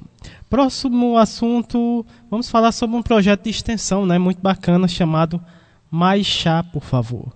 Né? Quem vai falar sobre esse projeto é a Maísa uh, de Oliveira Barbosa, né? ela que é enfermeira, graduada pela Universidade Regional do Cariri, a URCA, mestra em etnobiologia e conservação da natureza, né? pela Universidade Federal Rural de Pernambuco. Né? Ela, ela é daqui da cidade do Crato, uh, e ela vai falar conosco sobre esse projeto de extensão, né? Mais chá, por favor. Vamos ouvir a fala da Maísa Oliveira, de Oliveira. Seja bem-vinda aqui ao nosso programa. Muito boa tarde. Olá, Samuel. Olá, Érica. Eu sou Maísa Barbosa, sou enfermeira, mestre em etnobiologia e conservação da natureza e colaboradora externa do projeto de extensão Mais Chá, por favor. É, eu estou na Rádio Literária Carrapato, no programa Minuto Mais Saúde, e vou conversar um pouquinho com vocês sobre o que é o projeto Mais Chá, como foi que ele surgiu e qual a sua importância. Então, esse é um projeto que é coordenado pela professora Isabel Cristina Lemos, que também é enfermeira, é mestre em bioprospecção molecular, é doutora em etnobiologia e conservação da natureza e atualmente é professora efetiva da Universidade Regional do Cariri no curso de enfermagem. A professora Bel, como carinhosamente eu a chamo, ela pesquisa sobre práticas culturais de cuidados com a saúde, principalmente sobre plantas medicinais, desde a época do mestrado dela. Então, na mesma época que ela fazia o mestrado, eu entrei como bolsista de iniciação científica no mesmo grupo de pesquisa que ela fazia parte, e aí então comecei a despertar o interesse e o amor pelas plantas medicinais e por outras práticas ligadas ao conhecimento tradicional, principalmente de comunidades tradicionais, como é o caso daquelas remanescentes de Quilombo. Então, antes de falar do mais chá propriamente dito, é importante relatar que usar plantas medicinais é um hábito que existe desde os tempos mais antigos da nossa humanidade. O homem ele sempre buscou na natureza os elementos que pudessem ser úteis para a sua sobrevivência, e isso incluía é, a utilização de elementos como, por exemplo, as plantas, é, no cuidar diante do adoecimento, assim como forma de prevenção. Então, eu tenho certeza que quem me ouve nesse momento já deve ter utilizado em algum momento da sua vida, ou se lembra de quem utiliza essas plantas, ou já utilizou. É uma prática que costuma estar associada principalmente à população idosa. Então, quem nunca ouviu falar sobre o chazinho de hortelã para resfriado, sobre o chá do olho da goiabeira para tratar diarreia, o chá do alho para tosse, enfim, são inúmeros, inúmeras receitas né, que eu poderia citar nesse momento. É, só que aí é, a evolução das ciências farmacêuticas nos últimos anos né, levou a prática do uso das plantas medicinais a entrar em um certo desuso.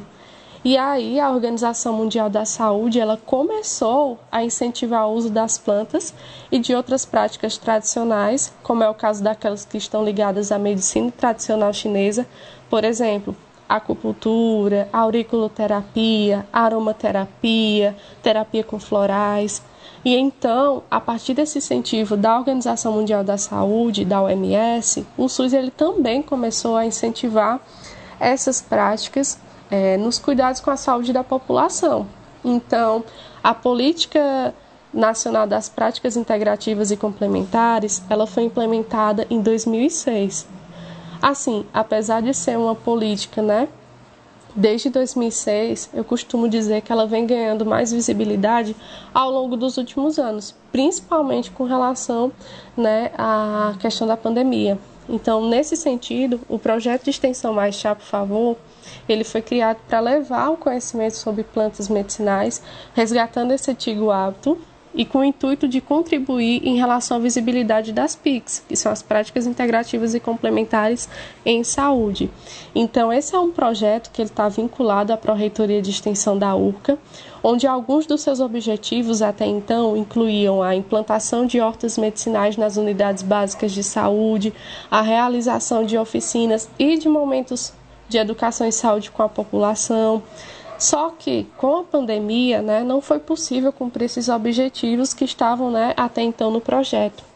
E aí, pensando em como continuar o projeto de extensão em tempos de pandemia, tivemos algumas reuniões com o grupo para discutir, né, sobre o andamento do projeto. E aí foi quando veio a ideia de proporcionar o conhecimento sobre plantas e fitoterápicos através das redes sociais.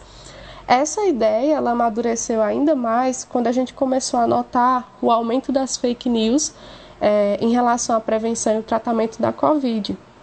Então, um grupo muito bem articulado de bolsistas, de biólogos, é, de profissionais da saúde, né, como eu, que sou enfermeira, nós começamos a, a nos reunir, a pesquisar, e aí tivemos a ideia de criar postagens no Instagram. A nossa página se chama arroba por favor. Sigam, inclusive. E aí na nossa página a gente traz postagens sobre o uso de plantas medicinais de forma segura. Então a gente proporciona o conhecimento de maneira simples, né, numa linguagem clara e objetiva, onde a gente fala desde alguns conceitos, como por exemplo, o que é um chá por infusão, o que é um chá por decocto, o que é uma garrafada, o que é uma maceração, até como fazer o chá e as plantas medicinais, né, que hoje em dia possuem comprovação científica. E aí, é, esse ano, tendo em vista a questão da Covid, a gente tem focado em proporcionar conhecimento sobre chás, sobre plantas medicinais que possuem potencial para o tratamento de doenças respiratórias. Então, assim, todo o nosso conteúdo ele é cuidadosamente elaborado por uma equipe. Nós pesquisamos em literaturas científicas, então é tudo muito seguro em relação às informações. Nós procuramos é, contemplar no, nas nossas postagens é, como eu já havia citado anteriormente, uma linguagem que seja de simples acesso, né? Então todo mundo pode ter acesso à nossa página. é, pode entender como fazer o seu chazinho, né? E aí a gente preza também por um layout que seja um tanto quanto divertido de se ler, né? Não é só um texto jogado numa postagem. Então a gente costuma, por exemplo, utilizar quadrinhos, mostrando diálogo entre personagens. E aí o nosso intuito é realmente de alguma forma contribuir em relação aos cuidados com a saúde, preservar o conhecimento sobre as plantas medicinais e incentivar o uso dessas práticas integrativas e complementares. Então, assim, sigam a nossa página, né? Nosso conteúdo ele está aí é, preparado com muito amor para vocês. É, eu agradeço em nome de toda a equipe do Mais Chá, por favor, pela oportunidade de estar aqui um é, divulgando um pouquinho né, do nosso trabalho. E aí, né, quem tiver interesse, pode falar com a gente, pode mandar direct. Tem toda uma descrição no nosso grupo, né, de formas de contato. Enfim, nós estamos a serviço da população. Então, um grande abraço em nome de toda a equipe do Mais Chá, por favor. Maísa, a gente é quem agradece, né? Interessante você falar, né? Que assim, você é enfermeira, mas você está trabalhando, trazendo os biólogos, né? É, eu sou preceptora da residência e no, na unidade de saúde lá do que eu trabalho, que é, que é Senado de Campo, que é o UBS Grangeiro 2, eu tenho uma bióloga, né? E às vezes os alunos se perguntam assim, o que é que um biólogo pode fazer no SUS, né? E a gente pode fazer muito mais, né? Porque, assim, é esse cotidiano, é essas tradições, né? Que a comunidade, a que a gente vive num cercado, né? De muita cultura, de nossas ancestralidades, das nossas tradições, né? Temos a, as mesinheiras aqui da Chapada, né? E quando, quando vem essa pergunta, o, o próprio território né, onde você atua como no campo de prática, você, se você tiver um olhar ampliado, você consegue reconhecer que você pode atuar também junto da comunidade, né? Então, assim, bem interessante o, o projeto, né? A gente parabeniza, agradece a sua participação, né? Porque é sempre bom estar conhecendo, né? E, e, e fazendo essas interlocuções. Né? Gratidão pela sua participação. E agora, encerrando o bloco, vamos de mais músicas. Né? É, próxima música do Ednardo. O nome da música está escrito. É, essa música ela, é, ela, é, ela é bem significativa, Samu. E assim, a gente hoje estava falando nela, né? Assim, acho que essa música a gente dedica à, à nossa querida poetisa também, Paula Érica, né? No grande livro da sabedoria popular.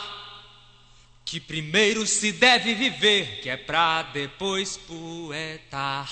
Que primeiro se deve viver, que é pra depois poetar. Ah.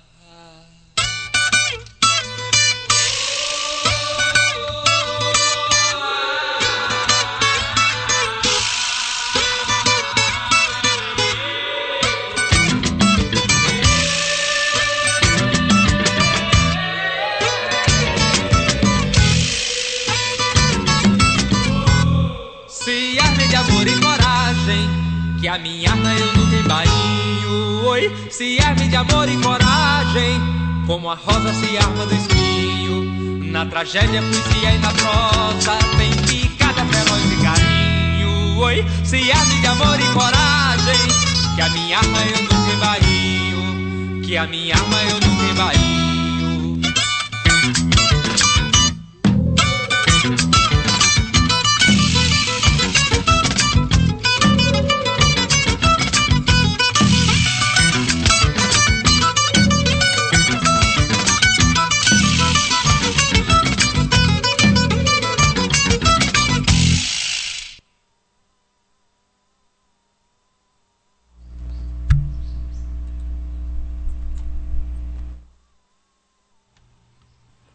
Tá aí, né? É, tivemos a música do Ednardo, é, essa linda música, né, que vocês ouviram.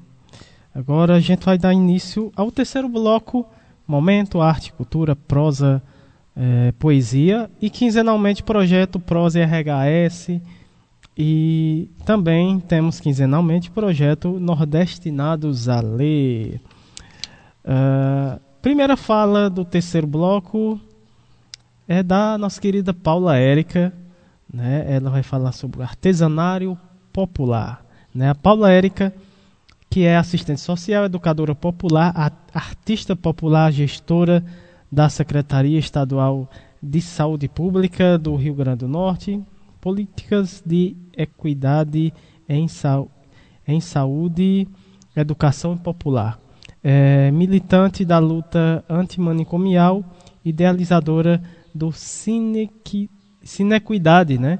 E artesanário popular. Ela fala lá da cidade de, de Natal, né? Rio Grande do Norte.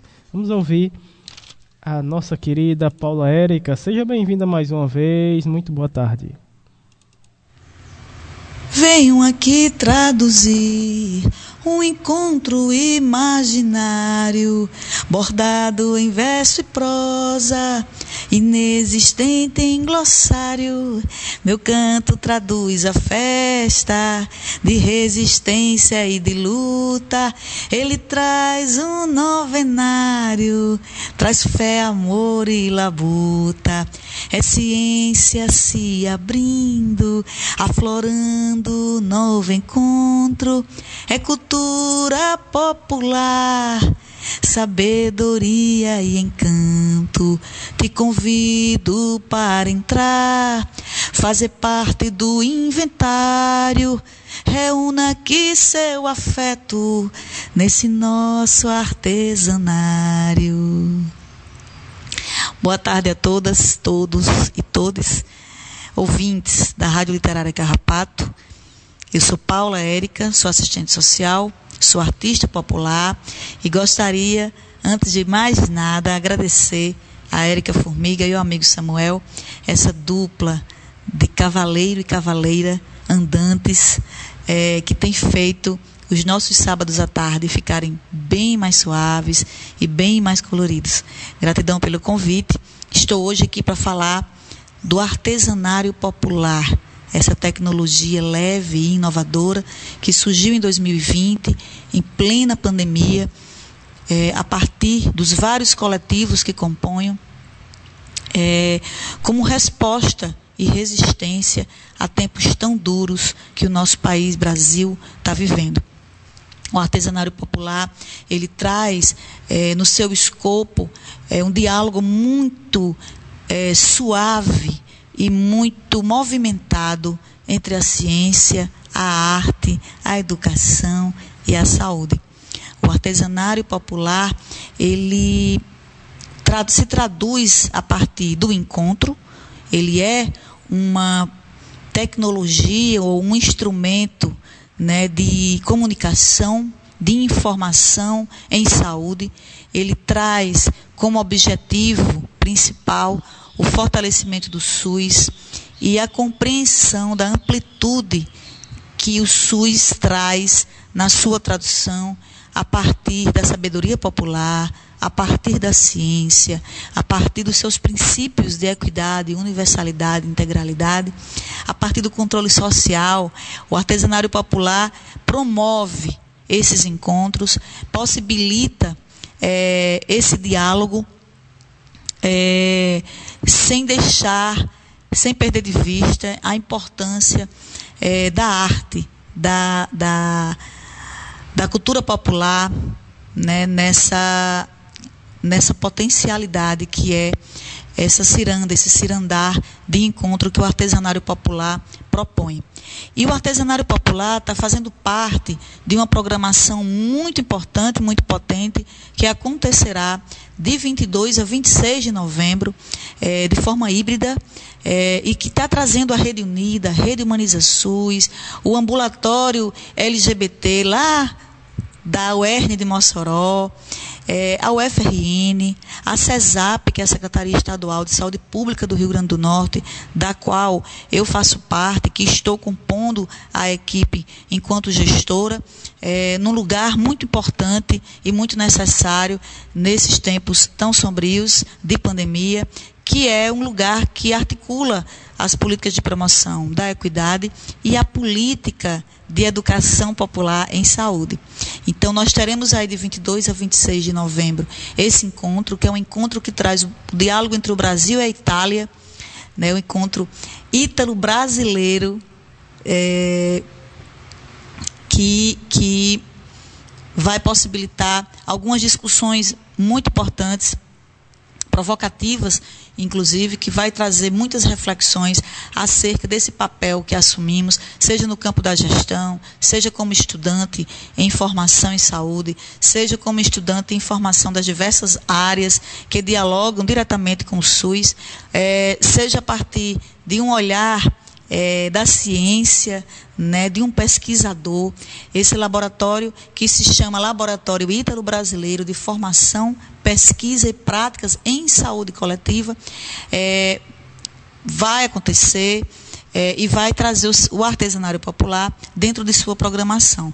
O artesanário popular estará é, é, transversalizado né, é, a cada dia a partir de vários encontros é, que, que, trazem temas necessários, importantes nesse, nesse período pandêmico. É, como, por exemplo, vamos discutir sobre a reforma psiquiátrica no Brasil e na Itália, vamos discutir sobre a participação popular e a importância dessa participação popular é, nessa pandemia como é que os nossos quilombolas, ciganos, indígenas, é, como é que a população em situação de rua, a população LGBTQIA+, né, se fortaleceu através de ressignificâncias no processo pandêmico. Vamos trazer a nossa homenagem ao centenário Paulo Freire, teremos a tenda Paulo Freire, teremos a tenda do conto e tantas outras é, possibilidades de encontro nesse é, laboratório. Então, o artesanário popular, falando dele brevemente, né, ele se fortalece a partir dessa artesania, né, a partir dessa, dessa possibilidade de elo né, é, afetivo e potente a partir também dessas diversas experiências que acontecem nos nossos territórios, dessas experiências é, que se traduzem em resistência real e oficial nos nossos territórios, a partir das nossas populações, a partir dos usuários e usuários do SUS, a partir dos profissionais, trabalhadores e trabalhadoras do SUS, que têm sim conseguido se ressignificar né, dentro de, um, de uma verdadeira guerra, né, de uma verdadeira guerra que precisa garantir a vida das nossas populações, que precisa garantir a proteção à vida. E o artesanário, ele vem sacramentar esse encontro e possibilitar é, possibilidades muito importantes de informação e de comunicação em saúde, né, possibilidades muito importantes é, de novas construções, inclusive, de conhecimento, né, traduzidos a partir dessa, dessa ciranda, desse cirandar. E para findar, eu trago aqui alguns versos né, que criei para traduzir o nosso artesanário, que seria mais ou menos assim. Trago aqui uma oferenda para lhes apresentar, feita de amor e de renda, bonita de apreciar, num trançado colorido, brotado do barro batido, o artesanário popular. No Nordeste brasileiro, o entrelaçado se deu, em terras bem potiguares, do rio e do mar nasceu, desembestou sem cuidado, se abriu, ficou aflorado, vixe como ele cresceu. Partiu para a academia, ganhou lugar na ciência, mantém sua chama acesa, sua raiz, sua essência e sua sabedoria serve de rumo e de guia à luz de qualquer sapiência. Esse encontro juremado traduz afetos e dores, é misto de terra quente com clima frio e tremores, é terra de chão rachado, nevando para todo lado, num arco-íris em cores. Mas para melhor traduzi-lo, viajar é necessário por muitas lendas e mitos do nosso imaginário, uma contação de história, um resgate de memória. Isso é artesanário. Termino aqui minha fala, minha participação nessa tarde, deixando o meu abraço carinhoso, respeitoso, afetivo a todos que compõem, todas e todos e todas que compõem o nosso coletivo dos bastidores, a Rede Unida, a Rede Humaniza SUS, a CESAP, ao FRN, ao ERN, ao FESA, ao é, ambulatório LGBTQIA+, lá de Mossoró, é, a todos os colegas, todas as amigas que proporcionam, que possibilitam esses encontros e que têm fortalecido é, cada vez mais, que tem tornado o nosso artesanário cada vez mais potente. agradecer pelo Laboratório Itro Brasileiro, deixar um abraço especial a todos os irmãos, companheiros e companheiras da Itália que estão fazendo parte dessa programação e a todos os brasileiros e brasileiras nordestinos que estão nessa programação. Muito obrigada, Érica, muito obrigada, Samuel, que a Rádio Literária Carrapato se fortaleça cada vez mais, crie asas e siga em revoada. Muito obrigada e uma boa tarde. A gente é quem agradece, Paula. Sempre um prazer ter você aqui conosco. Né? Hoje a gente estava falando no encontro com o secretário de Cultura, né, que é seu conterrâneo. É, é, Samuel estava dizendo, ah, seria a gente tá, tá nessa, nesse projeto, né, de, de construção do espaço para as mudanças, né, estruturais, né, aqui da, da, da rádio, né, ampliando um pouquinho esse espaço físico e aí Samuel está dizendo, ah, quando a gente conseguir fazer isso, a inauguração da rádio, que vai ser provavelmente em fevereiro, junto com, com o evento, né, o Fundips, né? A gente queria muito, né, estar tá na torcida, que você venha e que a gente possa fazer um, um, um movimento aqui, né, aqui dentro da, do nosso terreiro, Eita. do terreiro aqui do Carrapato, junto com o Maracatu, Eita, rapaz, junto com o forró no meio do mato, então a gente não sabe que, que balai vai ser esse, dessa mistura, né? João do Crato, João do Crato, então, Eita, Abdoral, então assim, a gente está fazendo, está pensando, né, já está imantando assim, um monte de ideia. Maria de Thier. a gente está tá pensando assim, no dia da inauguração da rádio, vai seguir uma série de programações vai ter as visitas técnicas do Fundip, mas vai ter a, a feira, vai ter um vai ter um monte de coisa, né? E a gente está assim pensando de uma forma bem ampliada que passe assim durante esse dia muita coisa acontece simultaneamente alguns programas, talvez um programa ao vivo, né? A gente ainda está pensando, mas quando a gente começa a pensar, a coisa já começa às vezes a acontecer até além da nossa imaginação, porque o universo vai ficando, vai conspirando, né? Então a gente hoje teve essa oportunidade de conhecer o secretário né, de Cultura do Estado. Vamos entrelaçar algumas, algumas conversas com ele, né? Já teve alguns editais, né, que a, a comunidade já foi contemplada por ser ponto de cultura, né? E vamos focar nesse trabalho, né, para a gente conseguir concluir a, e finalizar as obras da, da reforma até o mês de fevereiro, não é isso, Samuel? Exatamente, né? É, Dando continuidade aqui, agradecendo a fala da Paula Érica, uh, vamos agora para o projeto Nordestinados a Ler. Está com a gente quinzenalmente nossa querida Luciana Bessa, né, também uh, leva né, esse projeto também para a Rádio Cafundó, na qual tem um programa, né, Uh, muito bacana. E também está com a gente aqui quinzenalmente, todas as tardes de sábado, quinzenalmente, né? Uh, ela que é doutora em letras pela Universidade Federal do Ceará, também era idealizadora do blog literário Nordestinados a Ler. Ela fala aqui da cidade do Crato, o tema da fala da Luciana Bessa, Raquel de Queiroz. Saudade.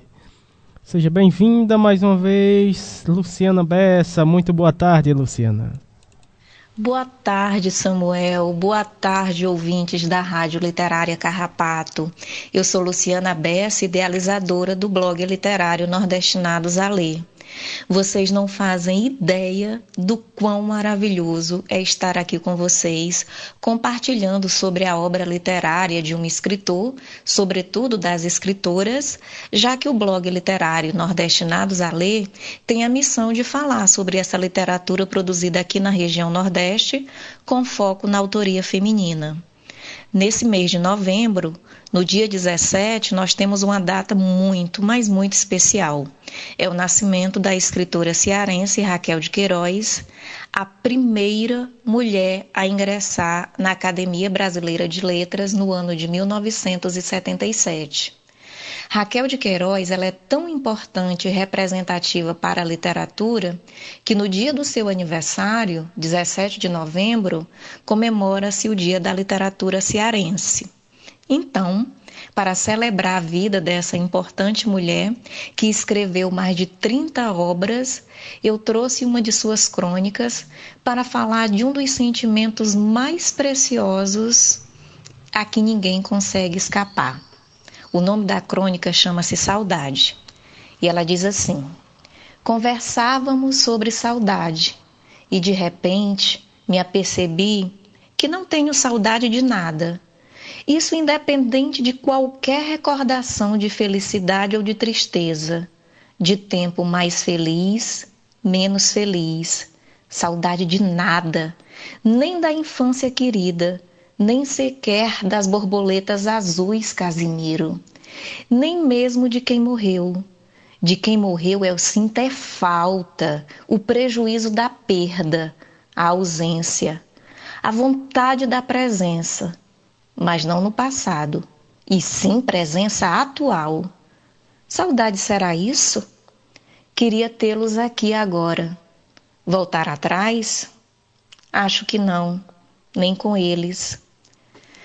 A vida é uma coisa que tem que passar, uma obrigação que é preciso dar conta, uma dívida que se vai pagando todos os meses, todos os dias. Parece loucura lamentar o tempo em que se devia muito mais. Eu queria ter palavras boas, eficientes, para explicar como é isso de ter saudades, fazer sentir o que estou exprimindo um sentimento real, a humilde, a nua verdade. Você insinua a suspeita de que talvez seja isso uma atitude. Meu Deus, acha-me capaz de atitudes? Pensa que eu me rebaixaria a isso? Pois então eu lhe digo que essa capacidade de morrer de saudades, creio que ela só afeta quem não cresceu direito, feito uma cobra que se sentisse melhor na pele antiga, não se acomodasse nunca pele nova. Mas nós, como é que vamos ter saudades de um trapo velho que não nos cabe mais?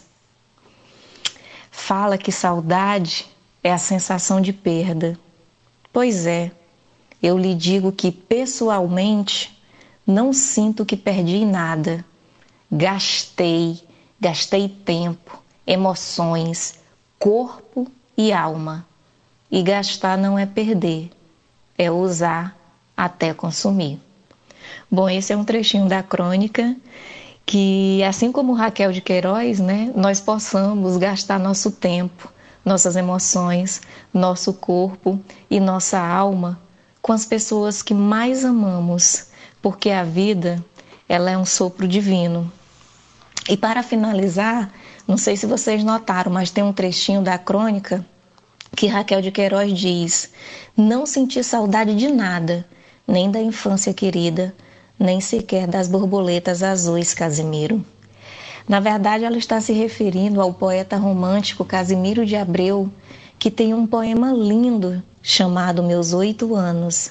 E ele diz assim: Oh, que saudades que tenho da aurora da minha vida, da infância querida que os anos não trazem mais. Que amor, que sonho, que flores, naquelas tardes fagueiras, à sombra das bananeiras, debaixo dos laranjais. A roda das cachoeiras, atrás das asas ligeiras das borboletas azuis. Rezava as Ave Marias, achava o céu sempre lindo, adormecia sorrindo e despertava a cantar.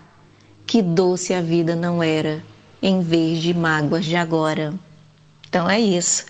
Que saibamos aproveitar a aurora das nossas vidas, que possamos amar e ser amada por nossos amigos e familiares, que possamos apreciar a chuva e ficar embevecida com o pôr do sol. Porque falar de saudade é falar de ausência. Portanto, eu que sempre possamos estar presente na vida de quem a gente ama. Beijos. A gente agradece, Lu, né, pela sua contribuição, participação, colaboração, né? Sempre nos emociona com suas crônicas, né? E com, com, essa, com essa rede colaborativa, lembrando que a Luciana também tem um, um projeto em paralelo com a Rádio Cafundó, né? Então a gente estende é, é, também dentro da Rádio Cafundó, tem uma programação mais direcionada com ela. Tá? E ela tem sempre contribuído né, nesse projeto Nordestinados a Ler aqui na, quinzenalmente aqui com a nossa programação. Vamos encerrando hoje, Samuel, agradecendo. É, nosso programa está chegando ao fim, nosso programa, nosso encontro né, de todos os sábados, nosso carrapateado.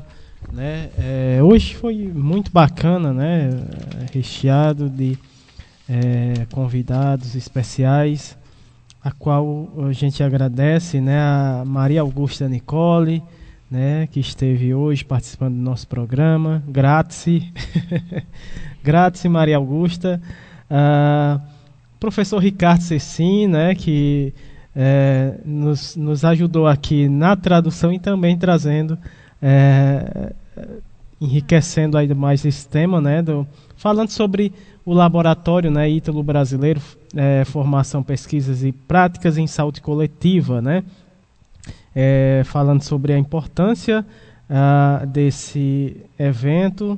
Também é, tivemos a fala da Andréia Taborda Ribas da Cunha, ela que é, mais uma vez né, esteve aqui mais uma vez aqui no nosso programa. A gente agradece também a Maísa de Oliveira Barbosa, né, que trouxe aqui, é, falou sobre o projeto de extensão Mais Chá, por favor. Muito bacana né, esse projeto. É, e também agradecendo a nossa querida Paula Érica, né, é, sempre colaborando aqui com o nosso programa, e também a nossa querida Luciana Bessa, com o projeto Nordestinados à Lei, mais uma vez aqui no nosso programa. A gente agradece demais aos nossos colaboradores. Vamos de abraços, Érica? Hoje é comigo, né? Uh, inicialmente agradecendo aqui a nossa comunidade do, do Carpato, um grande abraço para todos os que nos acompanham nesse momento, esteve na escuta do nosso programa. As comunidades vizinhas, né, Vila Gregório, Vila André Pinheiro Pedrosa, a Vila Nova, Nova Belo Horizonte, o pessoal da Vila Novo Horizonte, também Novo Lameiro, pessoal lá da, do Chico Gomes, Baixio das Palmeiras, né, é, aqui no Lameiro também. Um grande abraço para todos. Agora vamos eh, de abraços para os nossos ouvintes pela internet, colaboradores do nosso programa, em especial Patrícia Silva, Rede Humaniza SUS, professor Ricardo Cecim, grande abraços, a Lohraine Solano, a Graça Portela da Fiocruz Rio de Janeiro, também aproveitar mandar um abraço para todos os profissionais da Fiocruz Brasília, né, também é, grande parceiro aqui do nosso programa. Pessoal da Rádio Paulo Freire, né? É, falar em Rádio Paulo Freire, daqui a pouco a gente vai estar tá estreando aqui um programa muito bacana, a Bodega do Seu Mané, parceria com a Rádio Paulo Freire. Uh, professor Sérgio Aragá, aqui um grande abraço, a Margarida Pereira, uh, doutor Olivandro, grande é, colaborador aqui do nosso programa todo o pessoal da UBS Mutirão um grande, Cajazeiras, a Sandra Honório, a Edinalda, a Gisélia, ao Cícero, ao Gleidson, a Daiane, a Dona Galdino, a Dona Gorete e a Leia. Também a professor Alcindo Ferla, grande abraços. A Vanderleia Pulga, que esteve com o nosso programa passado, né? Um grande abraços. Ao Ney Vital, do programa Nas Asas da Asa Branca, lá da Rádio Cidade 870, na cidade de Petrolina, no Pernambuco.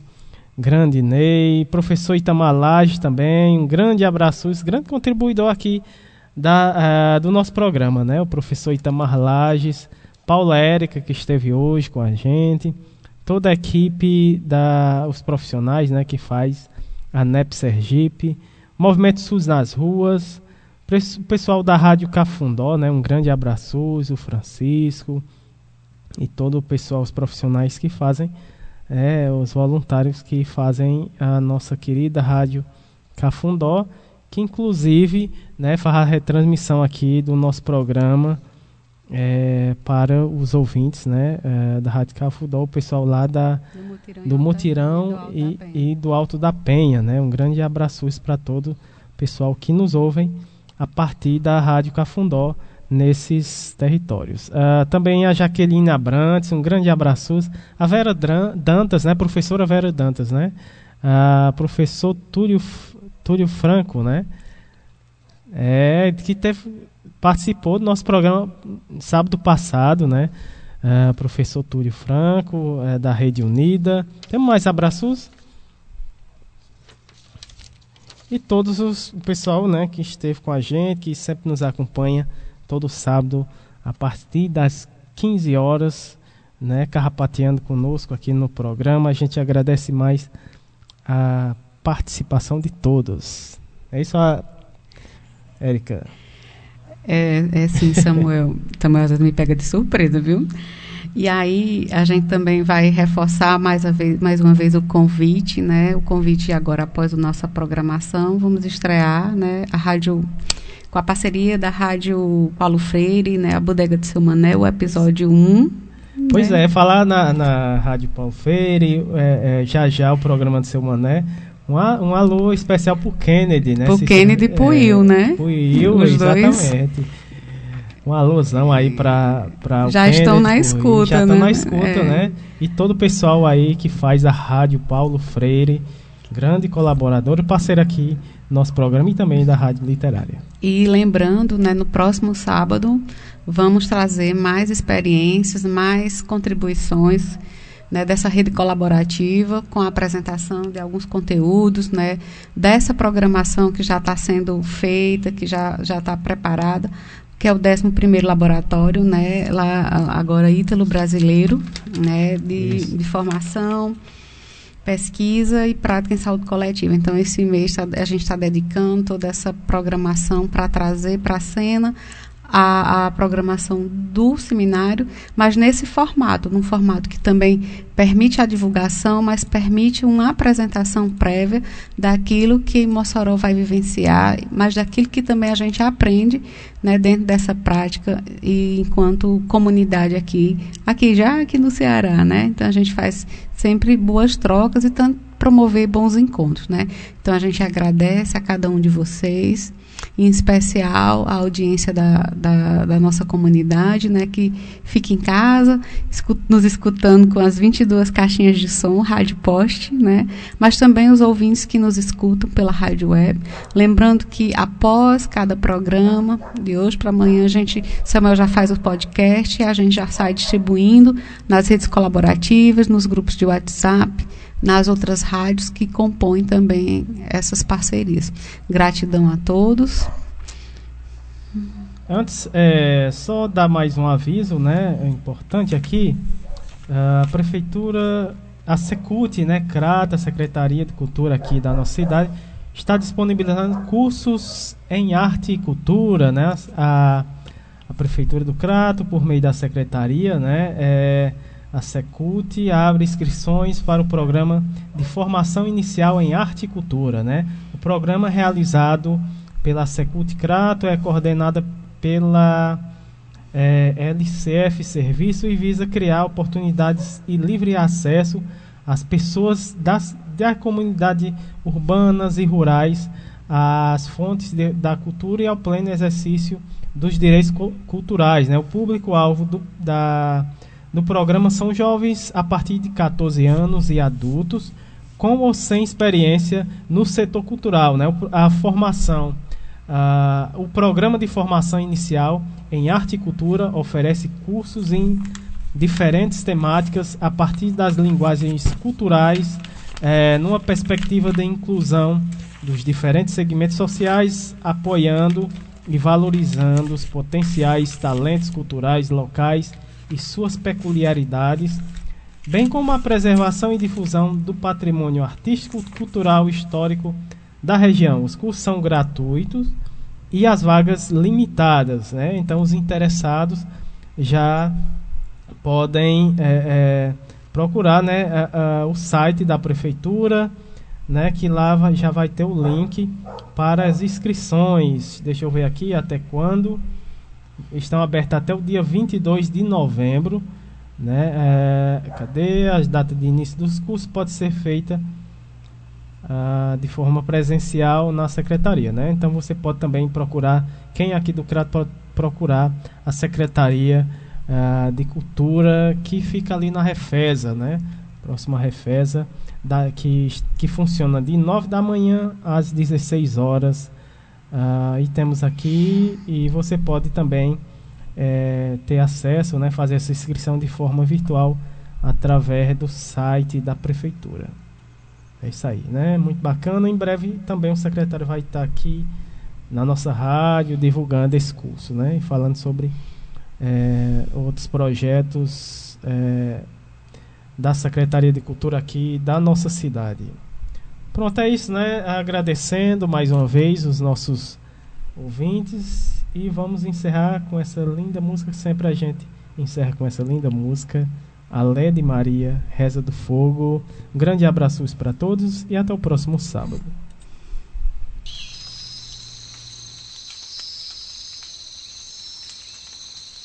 Hey, hey, ai, ai,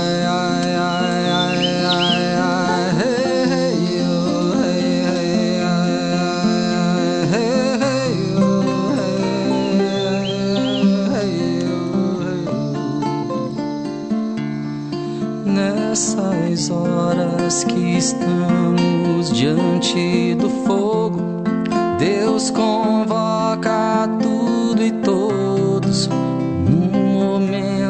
de oração.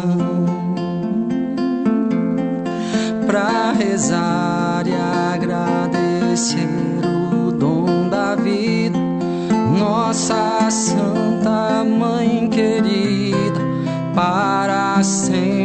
sempre Pachamama. Los abuelos entoaram os seus cantos, os seus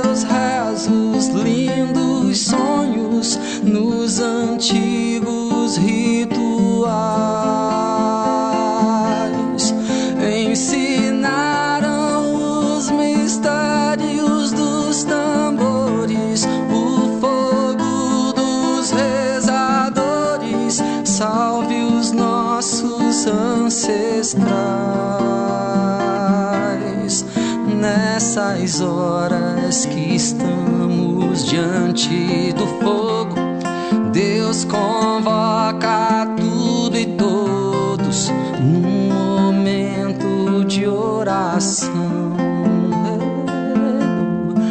para rezar e agradecer o dom da vida. Nossa Santa Mãe querida, para sempre Pachamama.